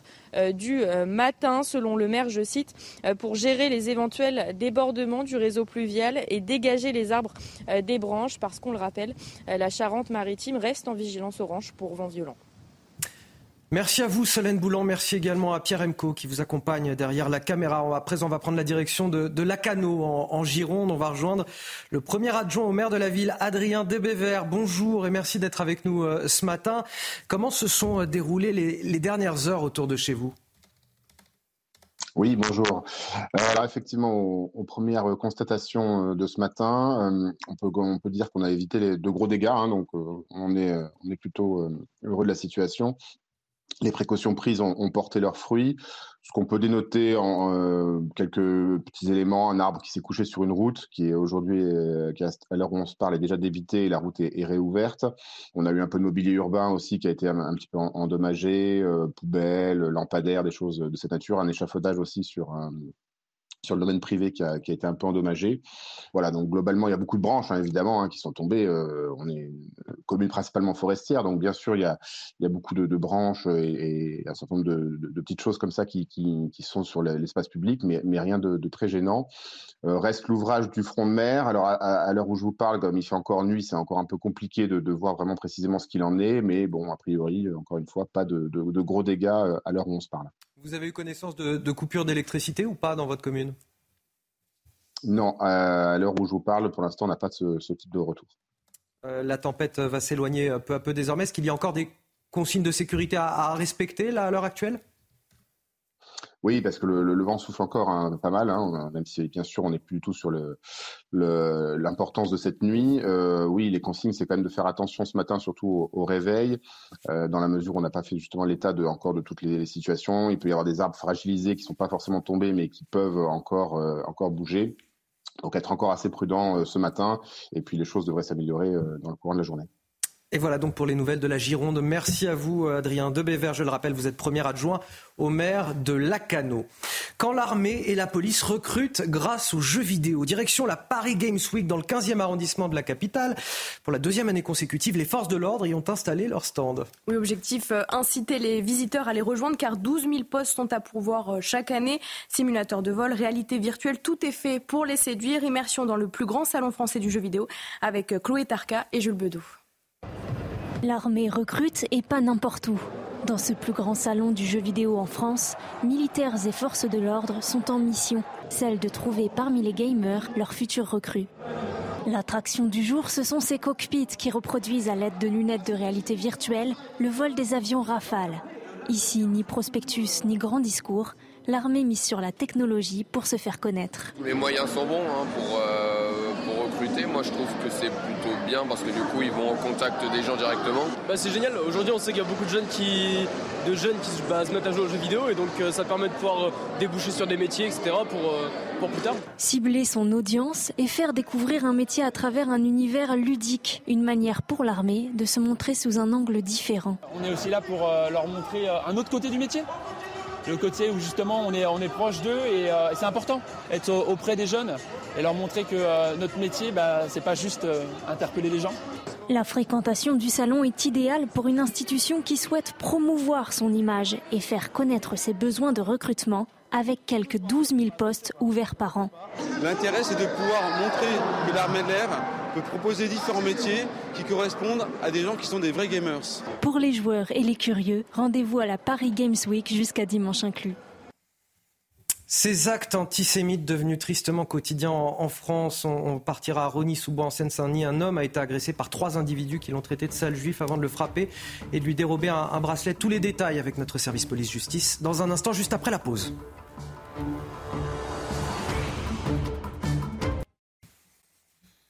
7h29, excellent réveil à tous si vous nous rejoignez dans la matinale week-end, toujours avec Marine Sabourin qui m'accompagne, Guillaume Bigot, Anthony Samama, Karine Durand et Arthur de Vatrigan. On va commenter tous ensemble l'actualité. À la une de votre journal, ces actes antisémites devenus tristement quotidiens en France. À Rony-sous-Bois, en Seine-Saint-Denis, un homme a été agressé par trois individus qui l'ont traité de sale juif avant de le frapper, de lui dérober euh, ses effets personnels. On fera le point avec notre journaliste du service police-justice, Célia Barotte.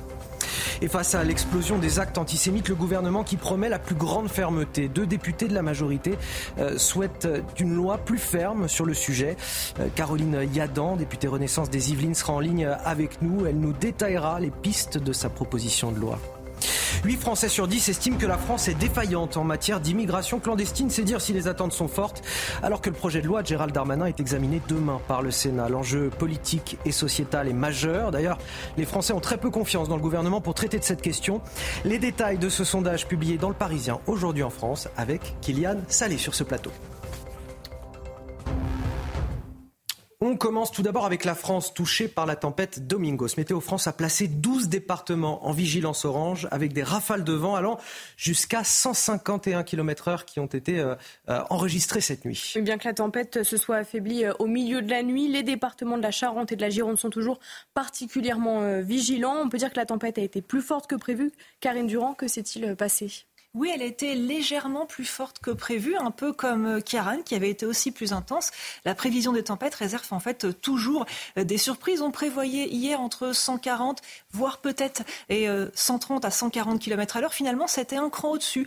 On a eu très largement 140 km à l'heure et parfois même plus de 150 km à l'heure. Quelques exemples à Cap Ferret, 151 km à l'heure. À Cognac, 143 km à l'heure. C'est un record mensuel. À Saint-Aignan, 137 km à l'heure. À Biscarrosse, 137 km à l'heure, à La Rochelle 120 km à l'heure, où on a eu d'ailleurs pas mal euh, de dégâts. Alors il faut savoir qu'on a eu deux paramètres qui ont un petit peu accéléré les vents de. Déjà la présence du jet stream, ce courant de haute altitude euh, qui s'est brusquement renforcé juste au moment où la tempête est arrivée. Ça a provoqué une accélération soudaine des vents et puis aussi euh, beaucoup d'orages, beaucoup plus d'orages que prévu par les services météo. Et la plupart des plus fortes rafales de vent ont en fait été enregistrées non pas vraiment sous la tempête, mais sous les orages qui se sont formés autour de la tempête euh, Domingos. Merci euh, Karine Durand. On fera un point complet sur la météo de cette fin de week-end avec vous un petit peu avant 8 euh, heures. Je vous le disais en titre, près de 900 actes antisémites recensés en France depuis le 7 octobre. L'un des derniers en date s'est déroulé à Rony-sous-Bois, en Seine-Saint-Denis. Dans la nuit de jeudi à vendredi, un homme a été agressé dans un square par trois individus qui l'ont traité de sale juif. La victime a reçu plusieurs coups de poing avant que ses agresseurs la menacent avec un couteau. L'homme a déposé plainte, les faits avec Célia Barotte les premiers éléments sur cette affaire, un homme a déposé plainte au commissariat de Rony-sous-Bois après avoir été insulté de sale juif tueur d'enfants par trois autres individus. Les faits se sont déroulés à 2h30 du matin dans la nuit du 2 au 3 novembre dernier près d'un square. Les agresseurs ont donné plusieurs coups de poing dans le dos de la victime. L'un des individus a saisi un couteau de type Opinel et a ordonné à la victime de lui remettre tous ses effets personnels. Le deuxième individu, lui, a saisi euh, le poignet pour s'emparer de son bracelet d'une valeur de 3700 euros. La victime lui a finalement remis. Les trois mises en cause lui ont déclaré qu'il brûlerait son véhicule avant de quitter les lieux vers la gare de Rony-sous-Bois. L'enquête a été confiée au parquet de Bobigny. Il y a les tags, les agressions et aussi les menaces envers les élus de confession juive. La présidente de l'Assemblée nationale, Yael Braun-Pivet, a reçu un, nouveau courrier antisémite. Je vous passe la vulgarité, l'abomination du propos euh, qui est dit dans cette euh, lettre. La députée des Yvelines a, de nouveau porté plainte. Oui, elle en a d'ailleurs déposé plus d'une vingtaine ces derniers mois. Hein. Selon l'élu, les menaces à son égard se sont renforcées depuis le 7 octobre et l'attaque du Hamas contre Israël. Yael Braun-Pivet a même été placée sous protection policière. Les opérations euh, militaires en Israël. On en parlera dans un instant. Tout d'abord, un, tour de table sur euh, la loi actuelle face aux, actes et aux tags antisémites. Euh, est-ce qu'il faut désormais renforcer cette loi? Est-ce qu'il est urgent de le faire? On a vu cette semaine l'imam de Beaucaire condamné à, huit mois de prison avec sursis pour un appel à tuer des juifs. Est-ce que c'est normal selon vous? Non, il faut effectivement renforcer cette loi. Par exemple, sur l'imam de Beaucaire, c'est un cas intéressant. Cet imam qui partage sur son compte Facebook un hadith appelant explicitement à tuer des juifs, il a été condamné à huit mois avec sursis, il est aujourd'hui libre et il a été interdit de, prêcher pendant un an. On se demande bien ce qui va se passer dans un an.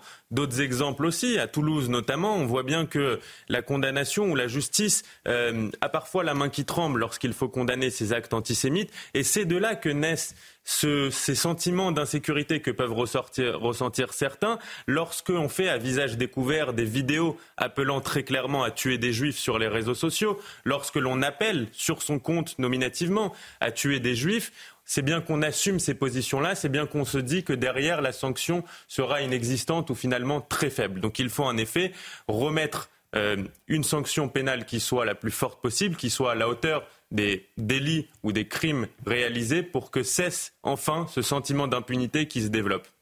Guillaume Bigot, on a longuement parlé tout à l'heure des, sources de l'antisémitisme en France. On a assez peu parlé finalement des solutions. Euh, est-ce que là aussi, euh, vous êtes d'accord avec ça? Les sanctions doivent être absolument relevées. Je pense encore une fois, et, moi ça m'a beaucoup interpellé, à l'imam de Beaucaire condamné à seulement huit mois de prison avec sursis euh, pour des propos graves tenus sur les réseaux sociaux. Je pense d'abord que ça ne sert absolument à rien à renforcer les sanctions, parce que ça, c'est l'impuissance du politique qui vote les lois ou qui est au gouvernement et qui doit faire croire à la population qu'il fait quelque chose. Mais en fait, on sait, on arrive à exactement identifier la nature du problème. La nature du problème, c'est que les magistrats ensuite ne vont pas appliquer la loi avec fermeté. Donc tant que la question n'est pas posée de savoir qui doit appliquer la loi pénale en France Est-ce que les magistrats qu'on a aujourd'hui sont les bons magistrats? Est-ce qu'à mon avis, il faut fermer cette école nationale de magistrature? Elle convient pour plein, euh, pour appliquer plein de lois, pas les lois pénales. Les lois pénales ne sont plus appliquées.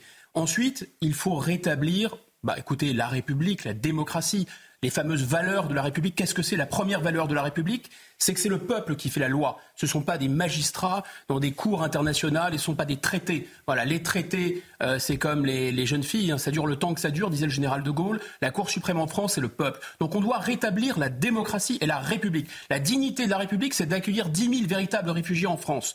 Voilà, ce que ces grands bourgeois dans ces, dans ces colloques internationaux, dans ces traités, etc., euh, euh, et, dans ces cours de justice internationale nous imposent, c'est effectivement de trembler dans les rues, que les juifs tremblent, que les honnêtes citoyens tremblent, et ils appellent ça les droits de l'homme. C'est une mascarade. Qui aura le courage de, politique de dénoncer ça et de rétablir le pouvoir du peuple par le peuple et, et la démocratie, tout simplement? Arthur de Vatrigan. Bah, ce qui est effroyable avec l'imam de Beaucaire, c'est que déjà, il est, c'est un récidiviste. Hein. il avait déjà posté un message douteux au lendemain de la décapitation de Samuel Paty. Bourré de faute d'orthographe, c'est dire la belle intégration. Euh, les binationales, qu'est-ce qu'il fout encore en France? Il est marocain et français. Donc il est urgent de bah, renforcer la loi, peut-être. On n'a pas de pas de place dans les prisons, ce qu'on passe notre temps à dire. On va pas financer euh, sa petite cellule euh, et ses petits jeux, vidéo et son petit tapis de prière. Non, il dégage en fait simplement. Toutes les le, drame, c'est qu'en France, on sait que ça vient de l'immigration. Donc, j'enferme les vannes de l'immigration. Ensuite, les binationaux, faut faire au maximum, il faut au maximum donner la possibilité de les foutre dehors, tout simplement, parce qu'on ne peut plus intégrer une masse. Après, le problème qu'on a, c'est qu'il faudra qu'on règle tous les problèmes de, des Français qui sont pas binationaux. Déjà, commençons par, euh, le début, euh, c'est-à-dire exclure ceux qui ont rien à faire sur le terrain. On, va parler de la question migratoire puisque le, projet de loi immigration sera devant le, Sénat demain. On va tout d'abord euh, partir du côté d'Israël, au sud d'Israël, à Asderot, rejoindre Vincent Fahandège pour évoquer ce conflit au, Proche-Orient, bien évidemment. 30e jour de, de conflit. Vincent Fahandège, comment s'est déroulée la nuit? Nuit particulièrement euh, intense ici dans le nord de la bande de Gaza. Il y a eu d'intenses bombardements et ça continue encore ce matin depuis plusieurs minutes. Vous les entendez peut-être euh, derrière moi des explosions euh, très impressionnantes, très lourdes explosions, très régulières également, des échanges de tirs particulièrement nourris depuis plusieurs minutes que nous sommes ici. Cela indique qu'il y a des combats au sol très violents au nord de la bande de Gaza parce qu'effectivement l'armée israélienne a fait face ces dernières heures à des embuscades tendus par les soldats du Hamas qui sont sortis des tunnels pour tenter de freiner l'opération terrestre parce qu'effectivement, c'est désormais la priorité de l'armée israélienne, c'est d'essayer de pénétrer dans ces tunnels pour aller à la fois chercher les otages et à la fois éliminer les soldats du, du Hamas. Les soldats israéliens, pour pénétrer ces tunnels, sont également aidés par des chiens de guerre qui sont particulièrement entraînés pour pénétrer donc ces tunnels. Autre point très chaud ce matin, c'est au niveau de la partie centrale de la bande de Gaza. C'est d'ailleurs un autre point d'entrée hein, de l'armée euh, israélienne dans la bande de Gaza. Les villages alentours, les villages israéliens aux alentours de cette frontière, dans la partie centrale de la bande de Gaza, sont régulièrement euh, la cible euh, d'attaques de, de, roquettes. Depuis ce matin, d'ailleurs, il y a eu des attaques à la roquette. Encore une fois, cette nuit, un petit peu plus dans la dans la soirée hier soir, dans le sud de Tel Aviv.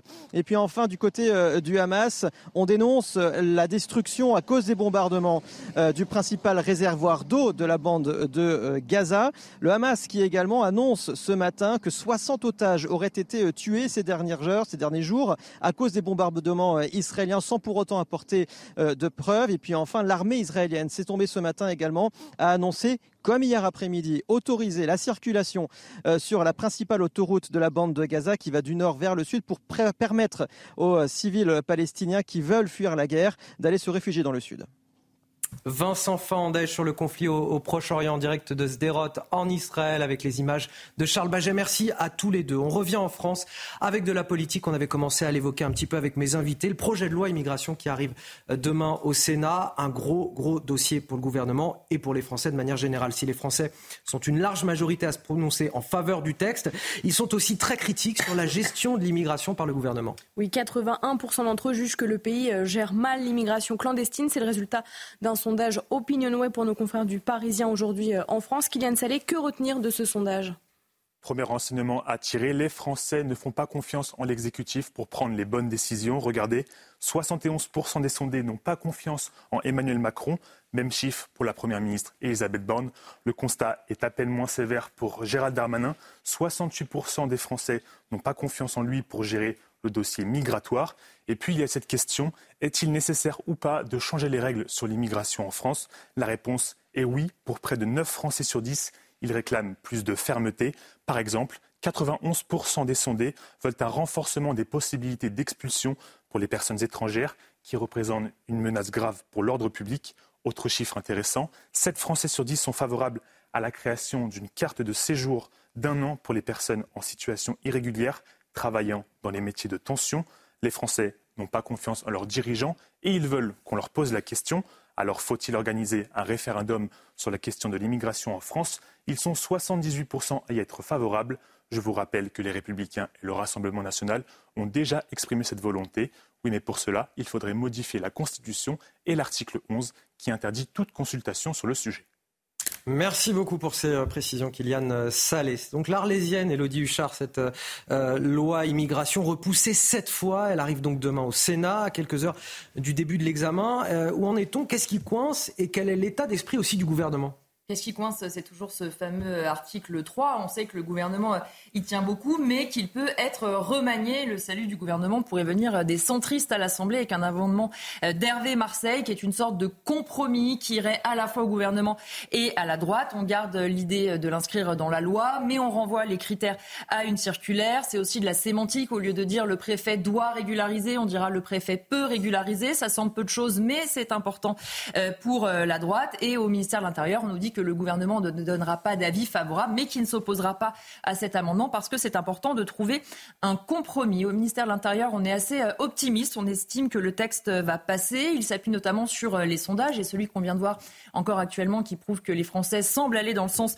euh, de cette loi. On rappelle aussi que le Sénat n'a pas réussi à modifier l'article 3 en commission. Et là où c'est plus compliqué maintenant, c'est pour les républicains qui se retrouvent un peu au pied du mur finalement. Ils vont devoir trouver comment accepter cet article 3. On sait qu'au Sénat, ça sera plus facile, moins à l'Assemblée, et surtout au ministère de l'Intérieur. On met un peu Olivier Marlex au pilori. On dit qu'il se trouva bien dépourvu quand le texte fut venu. Même le RN est plus constructif que lui. Il se caricature maintenant euh, lui-même. Le gouvernement assez optimiste. On nous dit, on disait que le gouvernement allait tomber sur ce texte qu'on était de haut mur. Finalement, ça va aller. Et un élu euh, LR me disait euh, il y a quelques jours, ce qui est à peu près bien maintenant, c'est qu'on sait qu'on va se faire avoir. Comment on ne sait pas encore. Est-ce que c'est par notre propre groupe au Sénat, par Borne ou Darmanin On attend. Et puis la question, la motion de censure semble s'éloigner. Au sein des LR, on nous dit la question de la motion n'existe plus. On ne sera pas assez nombreux pour la poser. Elle ne sera pas votée puisque le Parti socialiste a dit qu'il ne le ferait pas.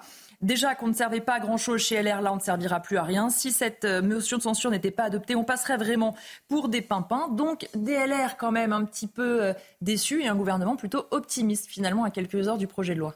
Anthony Samama, euh, enjeu énorme pour la crédibilité du gouvernement et de Gérald Darmanin. Bien sûr, enjeu très important pour euh, Gérald Darmanin. On sait l'opposition qu'il y a eu avec la Première ministre sur ce sujet. Je crois, euh, par rapport à la question qui a été posée sur la consultation du peuple français, qu'il ne faut jamais avoir peur de demander l'avis au peuple français. Il faut à nouveau que le peuple puisse être souverain, puisse donner son avis et puisse dire en effet quelle doit être la politique en termes d'immigration menée par le gouvernement français. Je crois aussi, et c'est extrêmement important de le rappeler, que cette loi est la 29e depuis 40 euh, ans sur les sujets d'immigration. On voit donc bien que ce sera sans doute une loi de plus avant la suivante et que malheureusement, si on ne reprend pas les cartes en main, c'est-à-dire en changeant la Constitution, c'est-à-dire en consultant le peuple français, on sera condamné à faire des lois qui ne changeront que marginalement la situation. Je crois qu'il faut aujourd'hui renverser la table sur ce sujet, reprendre notre souveraineté, et ça passe en effet par un référendum. Vous rejoignez ce point de vue, Guillaume Bigot, en quelques secondes. Écoutez, le, bateau euh, est en train de couler, il y a des, plusieurs voies d'eau. Il y a une voie d'eau qui s'appelle l'immigration illégale, avec des gens qui demandent l'asile et qui finalement ne l'obtiennent pas. Euh, et euh, il y a une énorme voie d'eau qui s'appelle le regroupement familial qui a été mise en place dès 1974. Et il y a une autre voie d'eau qui s'appelle euh, les, les, étudiants euh, qui restent sur le territoire. Enfin bref, il y a de multiples arrivées. On se concentre. Alors ça, les, les républicains ont commencé à amender là-dessus hein, au Sénat. ils ont amendé. Il va y avoir, euh, si vous voulez, il y a beaucoup de trous dans la coque. Le niveau de l'eau monte. Le, bateau France va chavirer et ils disent ah ben non, finalement, on va peut-être pas prendre ce gobelet pour écoper. On va peut-être prendre un petit gobelet un peu plus large pour écoper. Donc il y a des débats politiciens là-dessus. Tout ça est à l'échelle de l'histoire absolument dérisoire. Personne ne veut euh, s'attaquer au fond de l'affaire. Le fond de l'affaire, c'est rétablir des frontières. Le fond de l'affaire, c'est effectivement redonner la parole au peuple français, sans doute par voie de référendum, pour modifier ce qu'on appelle, on va pas rentrer dans la technique, la hiérarchie des normes et le fait qu'il n'est pas possible d'imposer à un peuple, que s'agisse de l'immigration ou de n'importe quel sujet, des choses dont il ne veut pas. Sondage après sondage, les gens de gauche comme les gens de droite, voilà, il y a une petite caste qui impose, au nom de la construction européenne, au nom des soi-disant valeurs de la République, il sabote la République. 7h46, le rappel de l'actualité, Marine Sabour. Une femme aurait été agressée à son domicile hier à Lyon. Selon son avocat, elle aurait reçu deux coups de couteau après avoir ouvert la porte à un individu à demi masqué. L'homme aurait tagué une croix gammée sur la porte avant de prendre la fuite. Le parquet de la ville évoque un possible mobile antisémite sans que cela ne soit encore avéré. Une enquête a été ouverte. En Israël, une manifestation des familles d'otages enlevés par le Hamas a rassemblé hier soir plusieurs milliers de personnes à Tel Aviv et à Jérusalem. Tous réclament davantage d'efforts à Benjamin Netanyahou pour la libération de leurs proches. Pour rappel, au moins 240 personnes ont été prises en otage selon les autorités. Et puis le projet de loi immigration examiné à partir de demain au Sénat parmi les principaux axes de ce texte, l'expulsion prioritaire des étrangers délinquants, la réforme du système d'asile, mais aussi la régularisation de certains travailleurs sans papier, une mesure à laquelle est fermement opposé le groupe des Républicains alors que la majorité présidentielle doit convaincre une partie de l'opposition. Et tout de suite, toujours un mot de sport avec Marine Sabourin. Retrouvez votre programme de choix avec Autosphère, premier distributeur automobile en France. Du tennis, le numéro 1 mondial, Novak Djokovic est finalement sorti vainqueur de la bataille acharnée face à Andrew Rublev. Oui, lors des demi-finales du Rolex Paris Master, 5-7, 7-6, 7-5. Malade et malmené, Novak Djokovic a su tenir son adversaire. Il affrontera aujourd'hui Grégor Dimitrov en finale.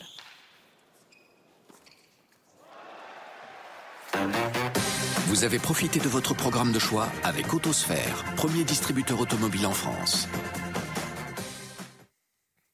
Notre focus de 7h45, c'est avec euh, Caroline euh, Yadan, députée Renaissance de Paris. Merci d'être euh, avec nous ce matin. On parle beaucoup de cet antisémitisme nauséabond dans la société qui s'est révélé de manière croissante depuis le 7 octobre dernier. On pose la question aussi de savoir ce matin si un cap a été franchi avec ce qui semble être un acte d'une extrême gravité à Lyon, une femme juive poignardée à la porte de son domicile.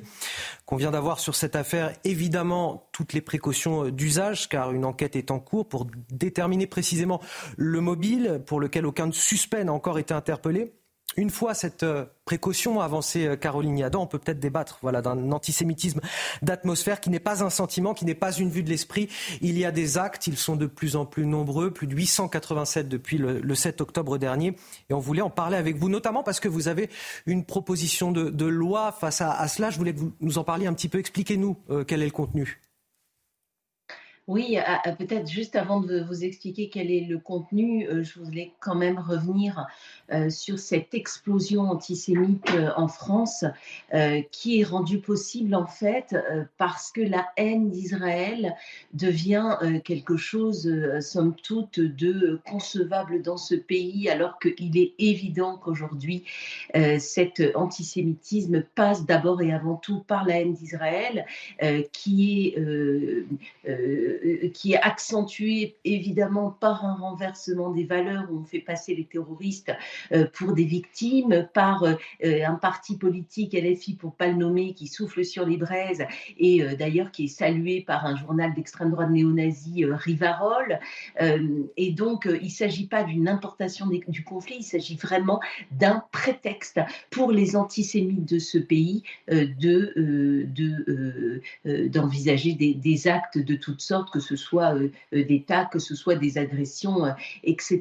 Donc des digues ont sauté, donc on a assisté à des pogroms et il est évident aussi que tout ça précède les actes. Donc on va laisser on va laisser l'enquête se mener, mais euh, quoi qu'il arrive, je pense qu'on traverse une période extrêmement, extrêmement dangereuse où tout le monde doit se mobiliser, y compris pour les otages. Moi, je ne comprends pas qu'il n'y ait pas un seul journal télévisé qui ouvre euh, son journal télévisé avec le nom des otages, comme ça a été fait euh, précédemment. On a neuf Français parmi des otages, on a des enfants, on a des bébés. Je ne comprends pas que la Croix-Rouge ne puisse pas intervenir et je vais me permettre et je vais répondre à votre question sur proposition de bois avec euh, Mathieu Lefebvre. Mais euh, voilà, ça c'est un otage. Il a neuf mois. Euh, il s'appelle Kfir Bibas, il a neuf mois et j'ai vu dans des vidéos des gens arracher, arracher ce, genre, ce genre d'affiches donc moi, je, pense que euh, la, porosité de la, nature humaine au mal absolu existe et qu'il est absolument nécessaire de tous se mobiliser, euh, y compris peut-être par, par des manifestations, par euh, les slogans Je suis juif, par l'apposition de, de, ces affiches d'otages dans toute la France. Mais il ne faut pas les oublier et il faut arrêter d'accepter cet antisémitisme-là qui explose en France. Alors, il, y a, le sort effroyable des otages et il y a effectivement le, sort des, juifs français. beaucoup d'entre eux aujourd'hui sont effrayés par ce qui se passe dans le pays. Donc vous, alliez me parler de cette proposition de loi que vous faites avec Mathieu Lefebvre. J'allais, tout à fait vous en parler. En fait, cette proposition de loi, elle est, elle est simple, elle est, elle est en deux articles.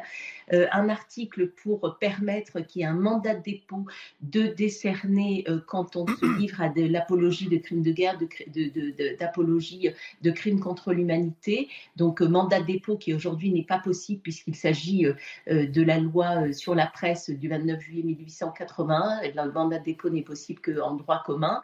Et le, le, le second point, euh, c'est de permettre, lorsqu'on a affaire à une injure non publique à caractère euh, antisémite, raciste, euh, de pouvoir en faire un délit et donc d'accentuer la peine qui est, qui est attachée à ce délit. Merci infiniment, euh, Caroline Adam, députée Renaissance de Paris, d'avoir accepté euh, notre interview ce matin sur euh, CNews. On va marquer une courte pause. On revient dans quelques instants. On ira à Lyon, justement, rejoindre notre correspondant sur place, Olivier Madinier, avec cette question un cap a-t-il été franchi Cette femme juive poignardée à la porte de son domicile? Évidemment, on est très prudent sur cette affaire puisqu'aucun suspect n'a été interpellé. Mais ça montre l'atmosphère insoutenable qui règne aujourd'hui en France et la progression de ces actes antisémites antisémites. On peut en parler absolument tous les jours. Il y a des exemples, des illustrations. Et donc on a décidé évidemment d'en parler dans la matinale week-end aujourd'hui. Restez avec nous, on marque une courte pause, le temps pour moi de remercier tous mes invités sur ce plateau, notamment Anthony euh, Samama et Arthur de Vatrigan, euh, qui vont céder la place à d'autres invités. À tout de suite.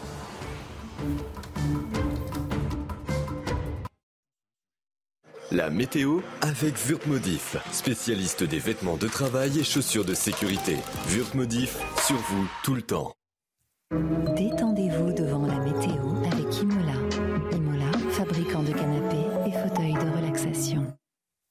La météo de votre dimanche 5 novembre, c'est avec Karine Durand. Karine, après la, la tempête, retour à un temps d'automne assez classique. Oui, avec toujours de la pluie, euh, du vent sur une grande partie du pays. Méfiance, les restes de la tempête sont encore là pour quelques heures ce matin du côté du centre-ouest, avec plusieurs départements en vigilance orange, comme la Charente, la Charente-Maritime ou les Deux-Sèvres. Toujours ce risque de crue sur le Pas-de-Calais et puis ce risque de vague submersion sur les Alpes-Maritimes, les Bouches-du-Rhône, le Var et toujours de fortes pluies en cours sur la Corse, mais elles vont s'atténuer progressivement. On a déjà relevé plus de 150 mm sur certaines zones de la Corse. De la pluie, du vent sur une grande partie du pays, encore fois, avec ce vent de sud-ouest assez euh, dérangeant qui régresse quand même, y compris sur les zones touchées par la tempête, mais on n'est pas à l'abri de violents orages quand même. La neige s'abaisse à plus basse altitude sur les Alpes, 1600-1700 mètres, et le vent se renforce énormément sur la Corse. Au cours de l'après-midi, on retrouve ce vent violent sur la Haute-Corse en particulier, plus de 100 km à l'heure. Le calme revient par contre sur la côte méditerranéenne et la neige tombe toujours sur les Alpes. Partout ailleurs, on a un risque d'averse et le vent régresse quand même peu à peu au cours de l'après-midi. Les températures sont un peu en hausse ce matin avec ce flux de sud-ouest justement. 10 degrés à Paris, 7 degrés pour euh, Rodez et puis pour l'après-midi, les températures euh, classiques pour ce début euh, novembre. 14 à Paris, 18 pour Bayonne et 21 pour Perpignan. C'était la météo avec Imola. Imola, fabricant de canapés et fauteuils de relaxation. C'était la météo avec Wurtmodif, spécialiste des vêtements de travail et chaussures de sécurité. Wurtmodif, sur vous tout le temps. Excellent réveil à tous dans la matinale week-end. On est ravis de vous accueillir. Beaucoup de monde avec moi ce matin pour commenter toute l'actualité. Marine Sabourin pour les JT, Guillaume Bigot, Michel Taupe qui nous a rejoint. Bonjour. Bonjour Michel, fondateur du site Opinion Internationale. Elodie Huchard du service politique de CNews qui est toujours avec nous. Et maître Franck Serfati, bonjour. Bonjour. Merci également d'être venu ce matin. Vous êtes avocat du Bureau national de vigilance contre l'antisémitisme. Évidemment, on va beaucoup en parler ce matin et c'est d'ailleurs à la une de votre journal. Un cap a-t-il été franchi? Une femme juive poignardée à Lyon à la porte de son domicile, une porte sur laquelle on a retrouvé une croix gammée. Il convient d'avoir évidemment sur cette affaire toutes les précautions d'usage car une enquête est en cours. Aucun suspect n'a encore été interpellé, mais l'atmosphère nauséabonde qui règne dans notre société depuis déjà plusieurs semaines nous interroge. On en parle avec mes invités, puis nous retrouvons sur place à Lyon notre journaliste Olivier Madine. Après Karam, c'est la tempête Domingos qui a soufflé cette nuit sur une partie de la France, une tempête moins sévère. Plusieurs dizaines de milliers de foyers étaient privés d'électricité ces dernières heures. 12 départements sont toujours en vigilance orange et nous serons à La Rochelle en Charente-Maritime avec nos envoyés spéciaux. Vous voyez Solène Boulan à l'écran. Et puis ne ratez pas l'édito de Guillaume Bigot, bien évidemment. Les déferlements de haine contre les juifs qui conduisent à des actes inévitables, dit-il. Cette montée des hostilités a-t-elle un lien seulement avec le conflit israélo-palestinien? Ce sera dans quelques minutes à 8h15. Je vous le disais en titre, est-ce qu'un cap a été franchi dans cette gangrène que constitue l'antisémitisme en France depuis déjà plusieurs semaines? À Lyon, une jeune femme de confession juive aurait été poignardée à son domicile hier par un individu en partie masqué. Une croix gammée a également été gravée sur sa porte, mais il faut encore rester très prudent, Marine. Oui, la victime déclare qu'un individu a sonné euh, à sa porte avant de recevoir deux coups de couteau. Une analyse médico-légale a été euh, demandée pour écarter l'hypothèse d'une automutilation. Nous sommes avec euh, Olivier Madinier depuis Lyon. Que pouvez-vous nous dire sur l'état de la victime Bien écoutez, les nouvelles de cette jeune femme de 30 ans euh, sont plutôt euh, rassurantes euh, ce matin. par chance, elle n'a été blessée que très superficiellement. À aucun moment, son pronostic vital n'a été engagé. Et elle a pu, dans l'après-midi d'hier, depuis l'hôpital Édouard Herriot, rencontrer les enquêteurs. Elle a raconté ce qui s'est passé hier à 13h à son domicile lorsqu'un individu vêtu de noir, le visage en partie caché, s'est présenté devant sa porte et il lui a donné deux coups de couteau à l'abdomen. Elle raconte aussi qu'une croix gammée a été gravée sur sa porte. Alors les enquêteurs étudient toutes les possibilités, de façon prioritaire la piste antisémite, mais aussi ils s'intéressent au contexte familial de cette jeune femme de 30 ans de confession juive. Et alors qu'il est, l'agresseur n'a toujours pas été arrêté. Merci à vous, euh, Olivier Madinier, en, duplex de Lyon. Merci pour ces euh, précisions. Maître Franck Serfati, euh, si ces faits sont avérés, s'il s'agit effectivement d'un mobile antisémite, ce sont des faits extrêmement, extrêmement graves qui sont racontés là. Cela voudrait dire qu'un cap a été franchi dans l'abomination que l'on traverse déjà depuis plusieurs semaines en France. Oui et non. Oui, parce qu'effectivement, vous avez raison, depuis le 7 octobre, ces attentats criminels odieux, crimes contre l'humanité, j'entendais parler crimes de guerre, non. Le 7 octobre, il n'y a pas eu de crimes de guerre, puisque les personnes qui se trouvaient en Israël étaient des victimes et n'étaient pas dans une situation de guerre. Donc effectivement, depuis le 7 octobre, on assiste, et vous le rappelez très souvent ici, quotidiennement, à une recrudescence de ces violences anti-juives, avec une infraction qui serait de caractère criminel euh, par rapport s'agissant euh, du fait dont vous venez d'évoquer à Lyon. Pour autant, cette situation en France existe depuis 2002 et les infractions criminelles ne remontent pas à hier. Je rappellerai avec votre permission le DJ Lalam qui dans les années 2000, après la seconde intifada qui pour moi est un cap déterminant si nous voulons comprendre cette situation en France. Parce que avant 2002, avec votre permission, je vais prendre quelques minutes. Je vous en prie. On recensait une quarantaine d'actes antisémites en France. Ce qui faisait dire à d'aucuns, ce qu'on appelle les leaders d'opinion, heureux comme un juif en France. Arrive la seconde intifada en 2002. On passe au travers des actes recensés par le ministère de l'Intérieur à un millier d'actes antisémites, avec notamment, on a commencé en 2003 avec l'incendie de la synagogue de Créteil, puis toute une série de crimes. Dois-je rappeler les assassinats horribles de Sarah Halimi, la tuerie de Toulouse, Mirek Knoll, etc. Donc, si vous voulez, ces infractions horribles criminelles, vous avez raison, on n'a pas plus grave. Hein. En droit français, on, euh, on classe les infractions en trois catégories contravention, délit, crime. L'infraction criminelle, meurtre et assassinat constitue l'infraction euh, la plus grave. Pour autant, moi, je m'interroge sur cette situation qui, à mon sens, ne remonte pas au 7 octobre. Elle est véritablement ancrée dans notre société, à mon sens, depuis 2002, qui a été mmh. un véritable tournant. Mais bien évidemment, pour répondre à votre question de façon précise, on atteint le summum de l'ignominie avec des commissions d'infractions criminelles. Alors j'entendais euh, notamment certains de mes confrères dire qu'il y a un passage à l'acte. Non, le passage à l'acte existe dès la commission d'une infraction délictuelle. Là, c'est un acte criminel, mais on assiste régulièrement, tous les jours, à des passages à l'acte. Qu'est-ce qu'on a raté ces deux dernières décennies? Est-ce que c'est pas déjà trop tard? Écoutez, moi je suis euh, qu'avocat. Je ne suis pas euh, curé, imam, euh, homme de réflexion, sociologue, politique. Moi, je suis un praticien du droit et je constate ces infractions dans le cadre de la mission qui est la mienne à l'intérieur des prétoires. Par contre, et merci de me poser la question, j'aimerais quand même dire officiellement aux gens qui nous écoutent, aux leaders d'opinion, aux journalistes que vous êtes, que lorsqu'on arrive devant une juridiction, qu'il s'agisse d'un tribunal correctionnel en matière délictuelle ou devant une cour d'assises en matière criminelle, il s'est écoulé plusieurs dizaines d'années. Les gens qui sont jugés ont 30 ans, 40 ans, 50 ans. Ça veut dire qu'il s'est écoulé autant d'années. Et je pense, bien évidemment, parce que la justice est le dernier maillon d'une chaîne, celui qui vient prononcer une sanction légale par rapport à une infraction commise. Il s'est écoulé un certain nombre d'années et bien évidemment, avant de comparaître à la barre d'une juridiction, je pense qu'il y a assurément des défaillances au niveau des familles, au niveau de l'éducation nationale et peut-être, on en parlera peut-être tout à l'heure, une responsabilité collective, mais encore une fois. Politique? Collective. Collective. peut-être politique? Alors aujourd'hui, euh, je ne suis pas sûr, moi, que le gouvernement ait une part de responsabilité parce que j'entends depuis le 7 octobre, avec un courage que nous devons saluer, l'ensemble des ministres, en tout cas le ministre de l'Intérieur, le ministre de la Justice, la ministre des Affaires euh, étrangères qui s'est déplacée quelques jours après le 7 en Israël. Je n'ai pas tendance à jeter l'opprobre de façon systématique. Par contre, euh, une responsabilité avérée, évidente, de la gauche radicale pour diverses raisons. C'est ce que, je voulais évoquer, l'ensemble de la classe politique. Euh, peut-être euh, va-t-on donner la parole à Elodie Huchard, qui est juste à côté euh, du service politique de CNews, pour évoquer justement ces réactions politiques, et vous, allez réagir après.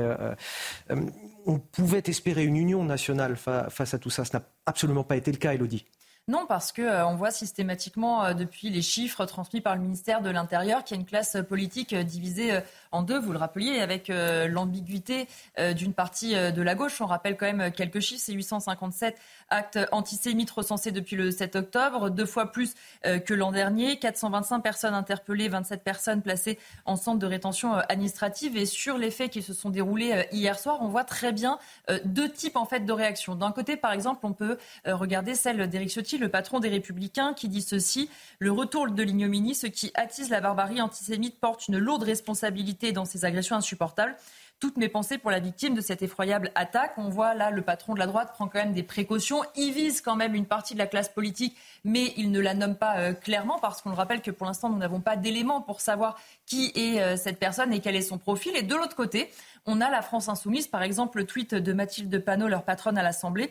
Horreur et indignation, une femme poignardée à Lyon, une croix gammée, symbole nazi antisémite tagué sur sa porte. L'extrême droite sème le chaos dans le pays. Tout doit être mis en œuvre pour appréhender l'agresseur. On voit donc alors qu'on ne sait rien, visiblement, la France insoumise sait déjà qu'on serait face à quelqu'un qu'ils qualifient euh, eux-mêmes d'extrême droite. Et on voit qu'au lieu d'avoir une classe politique qui fait un petit peu l'union nationale pour finalement dénoncer tous ces actes antisémites, eh bien chacun se renvoie la balle et surtout chacun essaie de trouver au sein de la classe politique qui est coupable sans se demander pourquoi en fait on ne lutte pas peut-être plus efficacement contre ces actes. Merci Elodie Huchard. Alors il y a les, menaces, les, agressions, les, chants parfois haineux envers les juifs qu'on a pu constater euh, dans le métro parisien il y a quelques jours, et puis ces tags antisémites euh, découverts régulièrement dans la capitale. Les derniers en date, c'était dans le 17e arrondissement. On pouvait lire juif out, comprenez, juif dehors, inscrit sur la devanture d'un commerce, mais ce n'est pas tout, Marine. Oui, dans le même arrondissement, deux croix gammées avaient été euh, découvertes vendredi, l'une sur le mur d'un immeuble, l'autre devant le cabinet d'un professionnel de santé. Des actes antisémites en hausse depuis le 7 octobre, près de 900 événements ou incidents euh, ont été enregistrés. On fait le point avec notre journaliste du service police-justice, Célia Barotte chiffre de la haine en ligne et de l'apologie du terrorisme ne cesse d'augmenter. La plateforme Pharos a enregistré plus de 6000 signalements et le nombre total de procédures dont est avisé le pôle national de lutte contre la haine en ligne à caractère antisémite au soutien explicite du Hamas ou d'actions terroristes et de 160 messages selon un dernier bilan du 2 novembre dernier. Avec ce contexte international, les actes antisémites se manifestent également en dehors de la toile. 887 événements ou incidents sur la voie publique ont été recensés en France et cela a donné lieu à 442 interpellations. Alors si on veut être un peu plus précis et donner quelques exemples à Paris, ce vendredi, le parquet a été avisé d'une vidéo sur les réseaux sociaux sur laquelle une femme demande si les bébés dans le four ont été euh, préparés. Une enquête pour apologie du terrorisme a donc été ouverte. La veille, un homme alcoolisé a été interpellé rue des Rosiers pour avoir proféré des menaces. Il y a aussi cette découverte d'une soixantaine d'étoiles de David taguées sur des murs du 14e arrondissement. La sûreté territoriale du 75 est désormais saisie de l'enquête. Alors Michel Taube, aujourd'hui, un, juif français n'est plus en, sécurité dans son propre pays?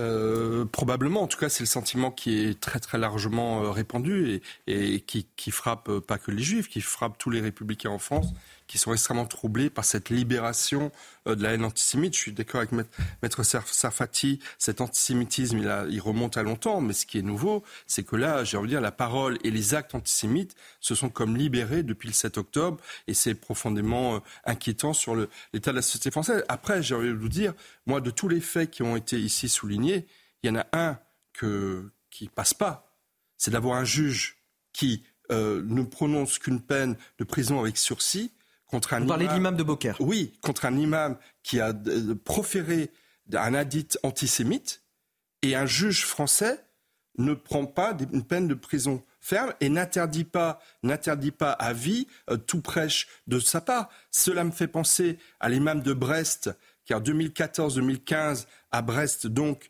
avait devant des dizaines et des dizaines d'enfants proféré des prêches d'une violence inouïe et qui aujourd'hui encore exerce son, métier de prêcheur et qui avait annoncé grosso modo les attentats du Bataclan. Mais qu'est-ce que c'est que cette justice en France qui ne sait pas avoir la main ferme? Donc les discours politiques, c'est très bien, les condamnations politiques, c'est très bien, mais si la justice ne passe pas pour condamner à la hauteur de la gravité des faits qui sont commis, comment voulez-vous que les antisémites ne se sentent pas redoublés euh, d'encouragement à, proférer leurs paroles et à passer à l'acte contre, contre des, juifs. C'est vraiment profondément choquant. Alors, maître Franck Serfati, on reviendra dans le journal de 8h30 justement euh, sur la réponse pénale. On parlera effectivement de l'imam de Beaucaire, des sanctions, peut-être des lois, euh, des propositions de loi qui sont faites en ce moment pour renforcer les sanctions. Guillaume Bigot, je vais vous donner la parole dans un instant puisque ça va être l'heure de votre édito. Mais tout d'abord, on va évoquer le reste de l'actualité. La France touchée cette nuit par une seconde tempête, la tempête Domingos. 12 départements ont été placés en vigilance orange par Météo France. Oui, nous retrouvons tout de suite nos reporters euh, Solène Boulan et Pierre Emco depuis La Rochelle. Solène, vous êtes en Charente-Maritime qui a justement été placée en, vigilance orange crue et vague de submersion.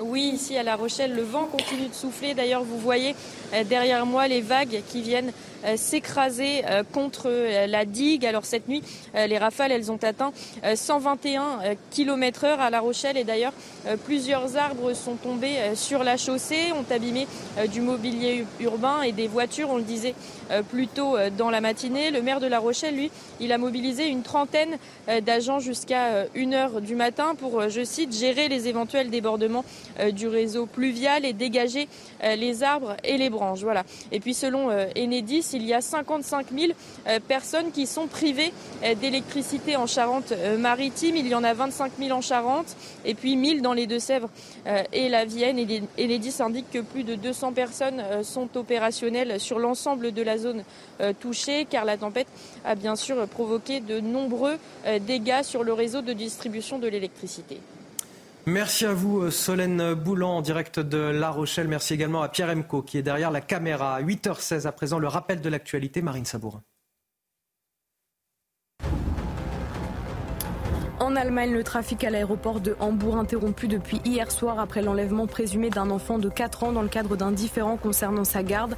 L'individu sera un homme de nationalité turque âgé de 35 ans et armé. Il aurait pénétré sur le tarmac de l'aéroport à bord de sa voiture, tirant deux fois en l'air. Le trafic aérien reste suspendu jusqu'à nouvel ordre. Au moins 30 euh, personnes ont été tuées et une centaine d'autres blessées dans le camp de réfugiés de Magazi, dans le centre de la bande de Gaza. Vendredi, l'armée israélienne a reconnu avoir frappé une ambulance devant l'hôpital Al-Shifa, affirmant qu'elle était utilisée par les terroristes du Hamas.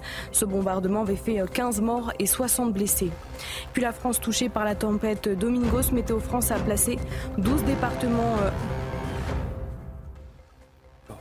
a placé 12 euh, départements en vigilance orange. Des rafales de vent allant jusqu'à 151 km/h ont été euh, relevées cette nuit. Bien que la tempête se soit affaiblie au milieu de la nuit, les départements de la Charente-Maritime et de la Gironde restent toujours particulièrement vigilants. Merci infiniment Marine Sabourin. Le, jingle de Guillaume Bigot était prêt avant même son, édito. Mais euh, ça tombe bien puisque c'est l'heure d'en parler avec Guillaume. Voilà, l'édito de Guillaume Bigot. C'est parti.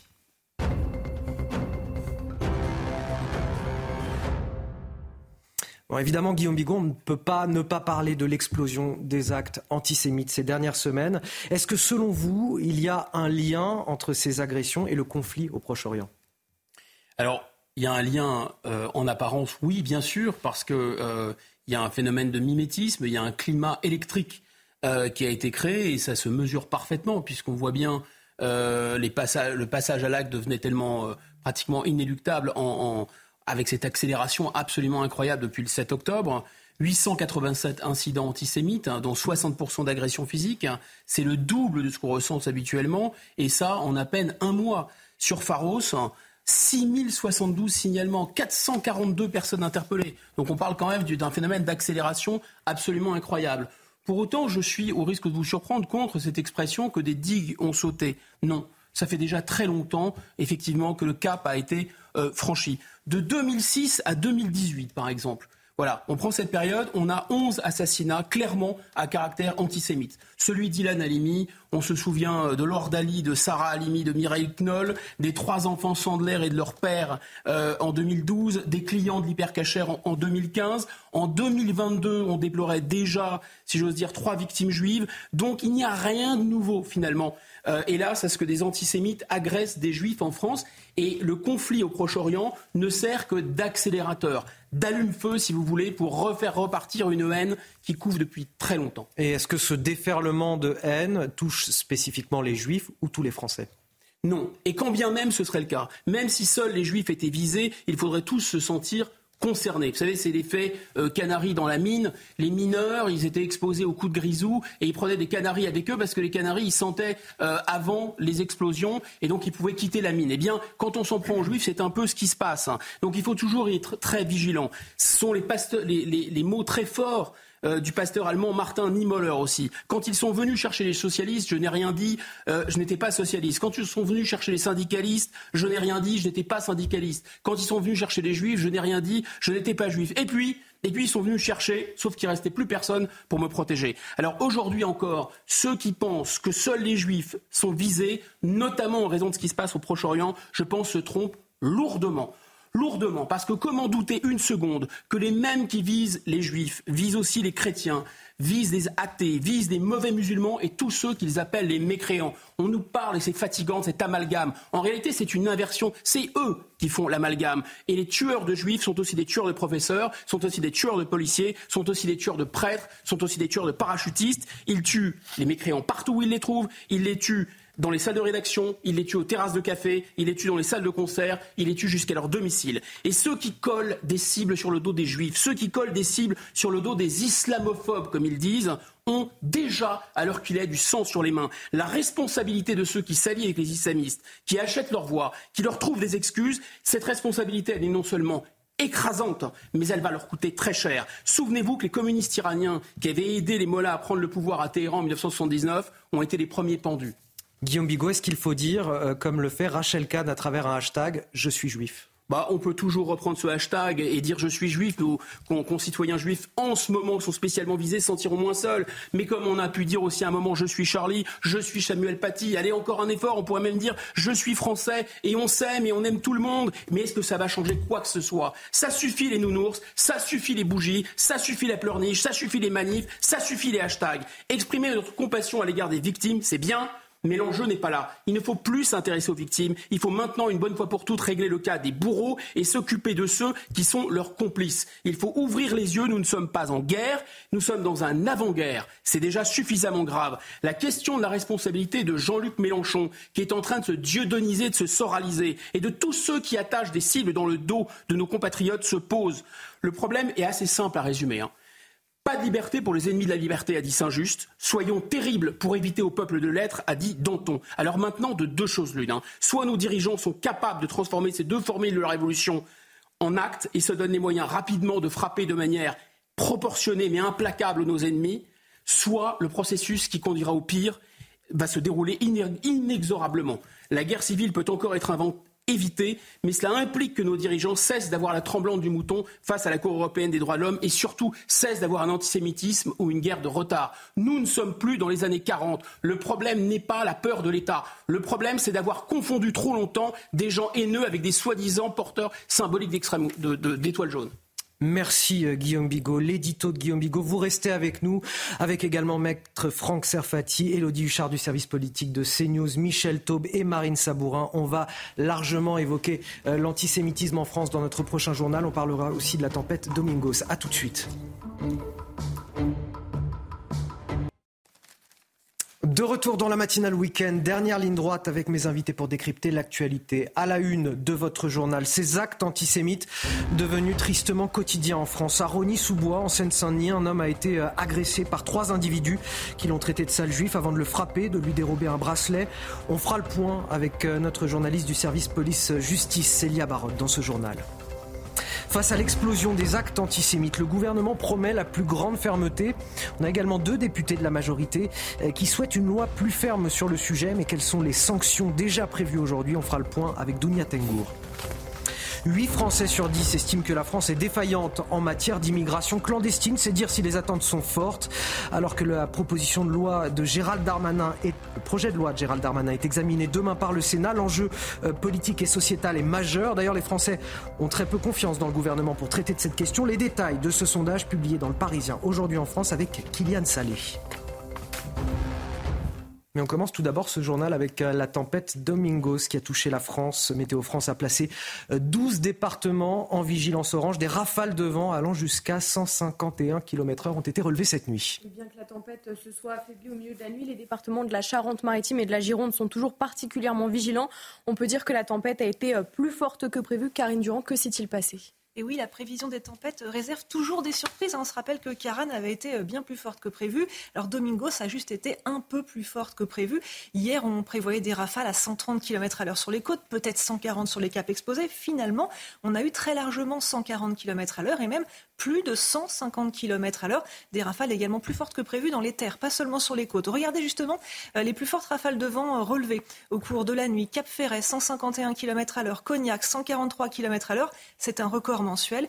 Saint-Aignan, 137 km à l'heure. Même chose pour Biscarros. Et 120 km à l'heure à La Rochelle où on a eu de nombreux dégâts. Alors qu'est-ce qui explique justement ce brusque renforcement? Eh bien c'est tout simple. On a déjà eu le courant de jet, le jet stream, qui a circulé en plein sur la France et qui s'est euh, brusquement accéléré au moment où la tempête est arrivé, ce qui a donc renforcé un peu plus les vents. Et puis, il faut préciser que la plupart de ces rafales euh, importantes ont été relevées pas forcément directement sous le cœur de la tempête, mais en fait sous les orages en périphérie. Les orages ont été bien plus nombreux que prévu. On a eu de fortes averses orageuses et c'est là qu'on a relevé les plus fortes rafales de vent. Merci euh, Karine Durand. On fera un point complet sur la météo tout à l'heure, un petit peu avant 9h avec vous. On l'a appris ce matin par ailleurs. Un salarié d'Enedis est décédé hier dans un accident de, en Bretagne à, la suite du passage de la tempête Karan. Un temps de recueillement sera observé par l'entreprise aujourd'hui. Nous sommes en direct avec euh, Stéphane Ledouaré. Bonjour, merci d'être avec nous euh, ce matin. Vous êtes vice-président du département du Finistère en charge des routes et des infrastructures. tout d'abord, comment se sont déroulées les dernières heures dans votre département? Bah, un peu difficile parce que euh, une des difficultés pour nous, c'est de garder un, réseau mobile performant.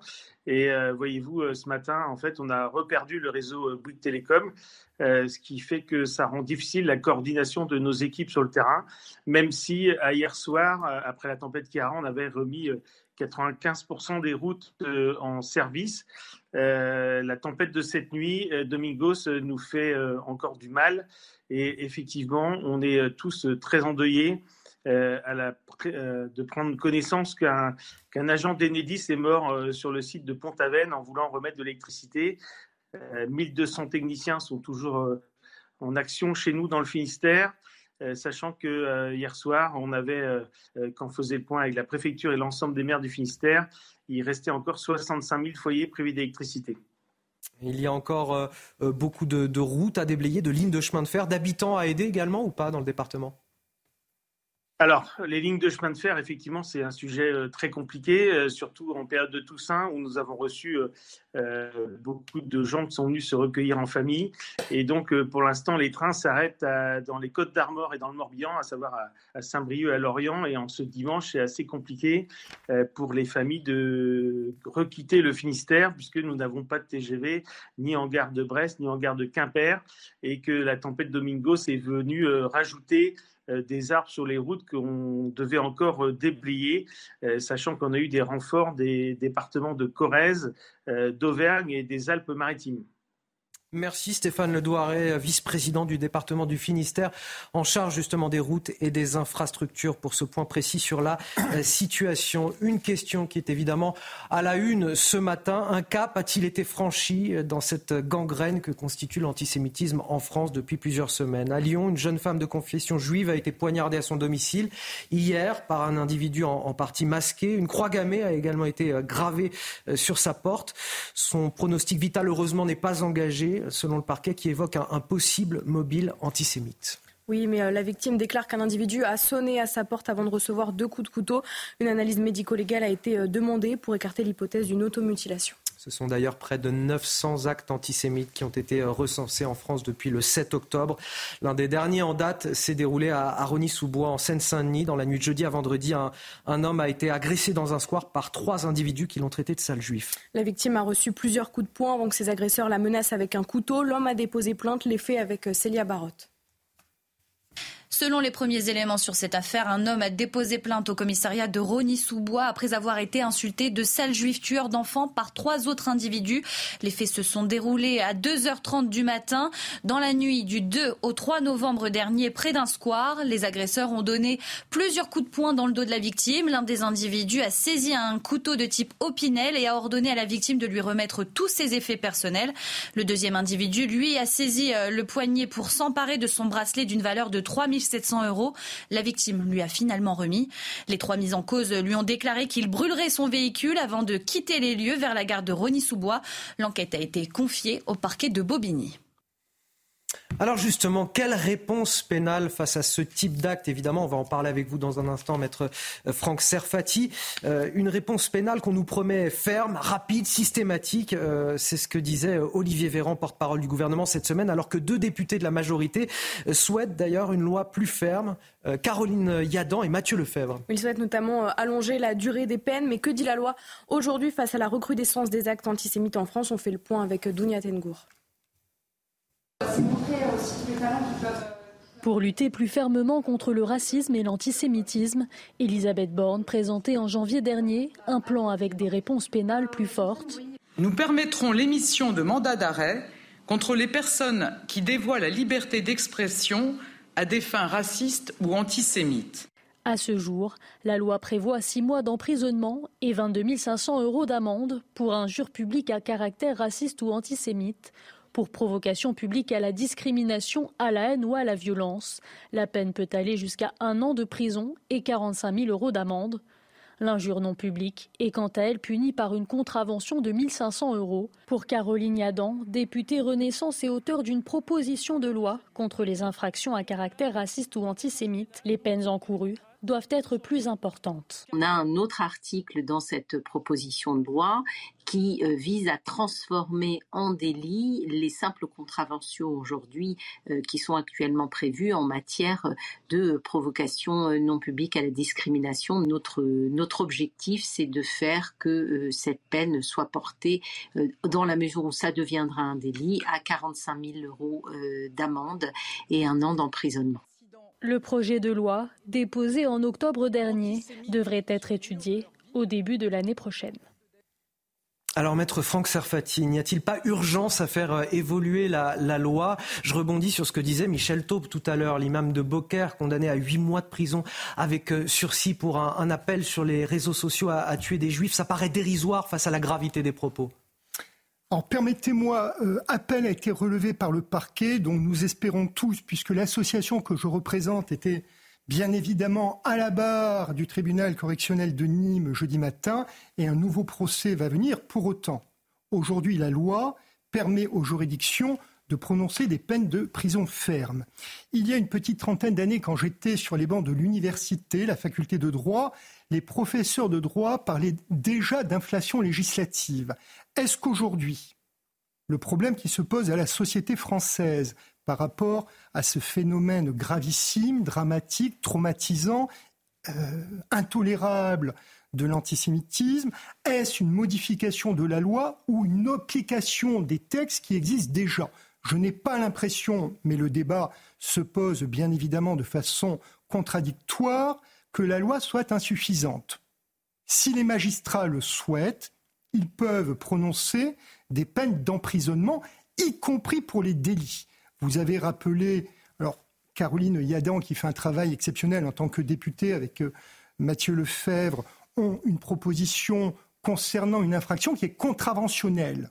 Maintenant, la question qui se pose, me semble-t-il, modestement sur le plan du droit pur, est de savoir si nous maintenons cette loi, ancienne de 1881 qui a 150 ans, qui régit les infractions discriminatoires, ou est-ce qu'on intègre l'antisémitisme?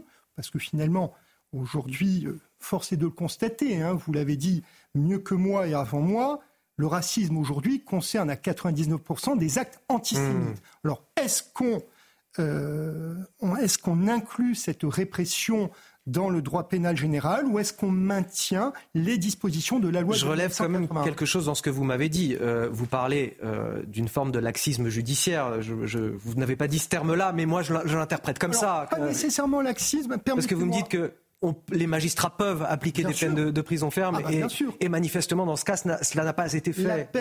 Euh, vous parliez tout à l'heure des partis de la gauche radicale et j'ai déposé plainte euh, depuis dix jours contre Mélenchon, Madame Obono, euh, LFI et NPA. Donc j'ai hâte de les retrouver à la barre du tribunal correctionnel, étant rappelé qu'en matière d'apologie des actes terroristes, la loi prévoit cinq ans ferme. Hmm. Alors, je ne suis pas un, excité de la gâchette. Euh, la peine de mort est abolie depuis 1981. Donc, restent les peines de prison ferme qui sont possibles. Maintenant, on l'a dit tout à l'heure, dans certains cas, effectivement, les juridictions répressives ont la main tremblante et j'espère qu'en appel, le tribunal correctionnel de Nîmes, qui a su se montrer ferme en 2021 à l'endroit de Christophe euh, Chalençon, que nous avions euh, contre lequel nous avions déposé plainte avait prononcé une peine d'emprisonnement ferme, avec également des peines complémentaires dont je rappelais tout à l'heure le caractère pédagogique. Pour terminer, un mot. Au moment des affaires de Dieudonné, moi je n'étais pas euh, dans, dans, le droit de la presse, il était condamné à quelques amendes, parfois même avec sursis. On ne comprenait pas. Et je me rappelle, parce que j'étais jeune avocat, j'étais élu, Lorsqu'il y avait en 2002, je le soulignais tout à l'heure à titre liminaire, cette recrudescence des actes antisémites, les magistrats, les hommes politiques parlaient d'actes d'incivilité. Aujourd'hui, on a des juges qui sont capables et qui ont le courage. Armen Moalek, en 2021, cinq ans d'emprisonnement ferme, cinq années d'emprisonnement ferme, interdiction de se présenter à toute élection, euh, perte des droits civiques et condamnation pécuniaire. Quand on veut, on peut. Michel Taub, un mot rapide et on très rapidement. L'initiative des deux députés Yadan et Lefebvre me paraît intéressante sur un point. Lorsqu'une personne dit à une autre tu es un sale juif ou mort aux juifs, même à titre privé, c'est aujourd'hui considéré comme une contravention ça n'est pas possible. C'est un délit. Mmh. Insulter quelqu'un de sale juif, c'est en soi, politiquement, j'ai envie de dire un délit. Et il faut que le droit, dès la première commission d'une parole antisémite, soit, soit, soit, plus ferme. Et dernier point, moi je note que face à, à tous ces chiffres que l'on nous donne, combien y a-t-il eu de condamnations fermes? Ferme et définitive. Il y en a eu très peu depuis le 7 octobre, voire, voire quasiment aucune. Donc il faut vraiment que la justice aille beaucoup plus vite parce que ça fait partie de la possibilité un petit peu de dissuasion face à de nouveaux faits antisémites. On va prendre la direction d'Israël, rejoindre nos envoyés spéciaux à Asderot, Vincent Fahandège et Charles Baget. Bonjour à tous les deux. Les opérations militaires sont toujours en cours dans la bande de Gaza. 30e jour de conflit à présent. Euh, Vincent, comment s'est euh, déroulé la nuit dernière? En tout cas, ces dernières heures, on observe avec euh, Charles Baget des combats, euh, en tout cas, oui, des combats euh, qu'on n'avait jamais observés jusqu'alors, ici, depuis notre point de duplex entre Sderot et le, kibbutz de, de Kfar De très nombreux échanges de tirs, ce qui indique qu'il y a des combats au sol derrière nous, beaucoup de tirs, d'explosions très lourdes tout autour de nous. C'est en fait à 3 km derrière nous, c'est la ville de Beit Hanoun. C'est le point d'entrée de l'armée israélienne dans la bande de Gaza. Euh, c'est aussi la ville la plus proche euh, de la frontière avec euh, Israël. Ces dernières heures, l'armée israélienne a annoncé avoir fait face à des embuscades tendues par les soldats, les terroristes du Hamas, qui pour certains, sont sortis des tunnels pour tenter de freiner l'opération terrestre israélienne. C'est désormais l'objectif d'ailleurs euh, de Tsahal, c'est euh, de pénétrer dans ces tunnels pour tenter à la fois d'aller sauver les otages, mais aussi pour euh, éradiquer le Hamas de la bande de Gaza. Ils sont notamment aidés par des chiens militaires qui pénètrent donc dans ces tunnels. Autre combat très violent ce matin, c'est sur la partie centrale de la bande de Gaza. C'est aussi un point d'entrée de l'armée israélienne. Du côté du Hamas, on dénonce ces dernières heures euh, la destruction d'un des principaux réservoirs d'eau de la bande de Gaza à cause d'un bombardement euh, israélien. Autre information euh, importante, même s'il n'y a pas de preuves à la pluie, le Hamas dénonce, annonce que 60 otages au moins auraient été tués à cause des bombardements ces derniers jours. Et puis enfin, la circulation va être rétablie, en tout cas autorisée sur l'autoroute principale qui, dans la bande de Gaza qui va du nord au sud. L'armée israélienne autorise la circulation pour permettre aux populations civile qui souhaitent aller se réfugier dans le sud de la bande de Gaza euh, de le faire. C'est en ce moment même euh, jusqu'à 13h euh, ici, heure locale. Merci à vous Vincent Fahandège, merci également à Charles Baget qui vous accompagne et qui est derrière la caméra. On revient en France avec de la politique à présent, c'est le, gros dossier politique de cet automne. Le projet de loi immigration qui arrive à partir de demain au Sénat. Si les Français sont une large majorité à se prononcer en faveur de ce texte, ils sont en tout cas très critiques sur la gestion de l'immigration par l'État. Oui, 81% d'entre eux jugent que le pays gère mal l'immigration clandestine. C'est le résultat d'un sondage Opinion Web pour nos confrères du Parisien aujourd'hui en France. Kylian Salé, que retenir de ce sondage? Premier enseignement à tirer de ce sondage, les Français ne font pas confiance en l'exécutif pour gérer cette question de l'immigration. Regardez, 71% des sondés ne font pas confiance en Emmanuel Macron, même chiffre pour la Première ministre Elisabeth Borne. Le constat est à peine moins sévère pour Gérald Darmanin. 68% des Français n'ont pas confiance en lui pour gérer le dossier migratoire. Et puis, il y a cette question posée, est-il nécessaire ou pas de changer les règles concernant l'immigration en France? La réponse est oui pour près de 9 Français sur 10. Ils réclament plus de fermeté. Par exemple, 91% des sondés souhaitent un renforcement des possibilités d'expulsion des personnes étrangères qui représentent une menace grave pour l'ordre public. Autre chiffre intéressant, 7 Français sur 10 sont favorables à la création d'une carte de séjour d'un an pour les personnes en situation irrégulière travaillant dans des secteurs en tension. Les Français n'ont pas confiance en leurs dirigeants et ils souhaitent qu'on leur pose la question. Alors faut-il un référendum sur la question de l'immigration en France? Ils sont, ils sont 78 à être favorables. Je vous rappelle que les Républicains et le Rassemblement national ont déjà exprimé cette volonté. Oui, mais pour cela, il faudrait modifier la Constitution et l'article 11 qui interdit toute consultation sur ce sujet. Kylian Salé pour ce sondage du Parisien aujourd'hui en France. Elodie Huchard, elle a été repoussée sept fois, euh, cette loi immigration, à quelques heures du début de l'examen, cette fois au Sénat. Où est-ce qu'on en est? Qu'est-ce qui coince? Quel est l'état d'esprit du gouvernement?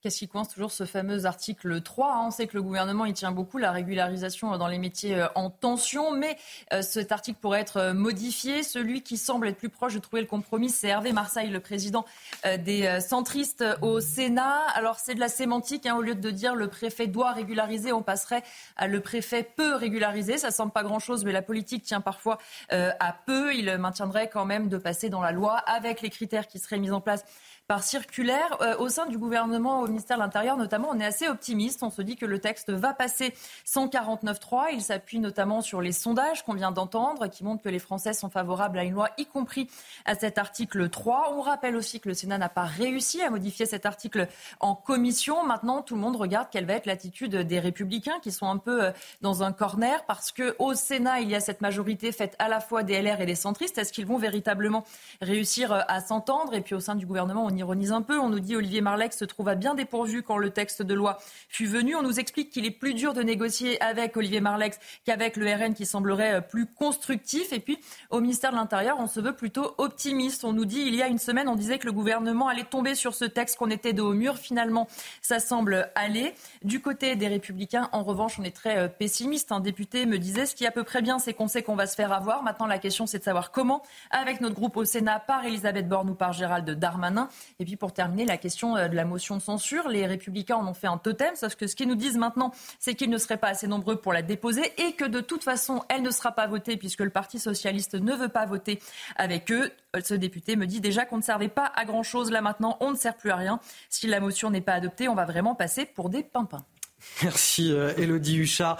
Avant de retrouver euh, Sonia Mabrouk, tout d'abord, on va finir euh, sur la beauté de notre patrimoine français. On va retrouver Henri d'Anselme. Vous savez, c'était le héros d'Annecy qui s'était opposé à, l'assaillant ce matin. Nous partons avec lui en, Bretagne, dans son tour de France des cathédrales, direction Saint-Malo. Regardez. Bonjour les amis, je viens d'arriver en Bretagne à la cité des Corsaires Saint-Malo. Et la preuve qu'on est bien en Bretagne, c'est qu'il fait frais, il y a du vent. J'ai sorti cache-cou.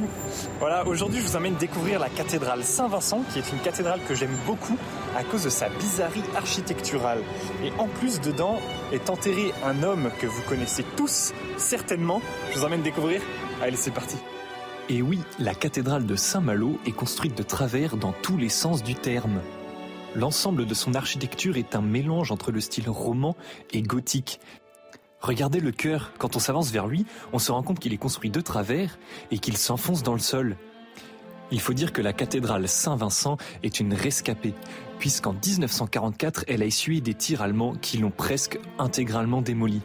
Elle a été restaurée dans la seconde moitié du XXe siècle, moyennant des levées de fonds qui sont allées jusqu'au Québec.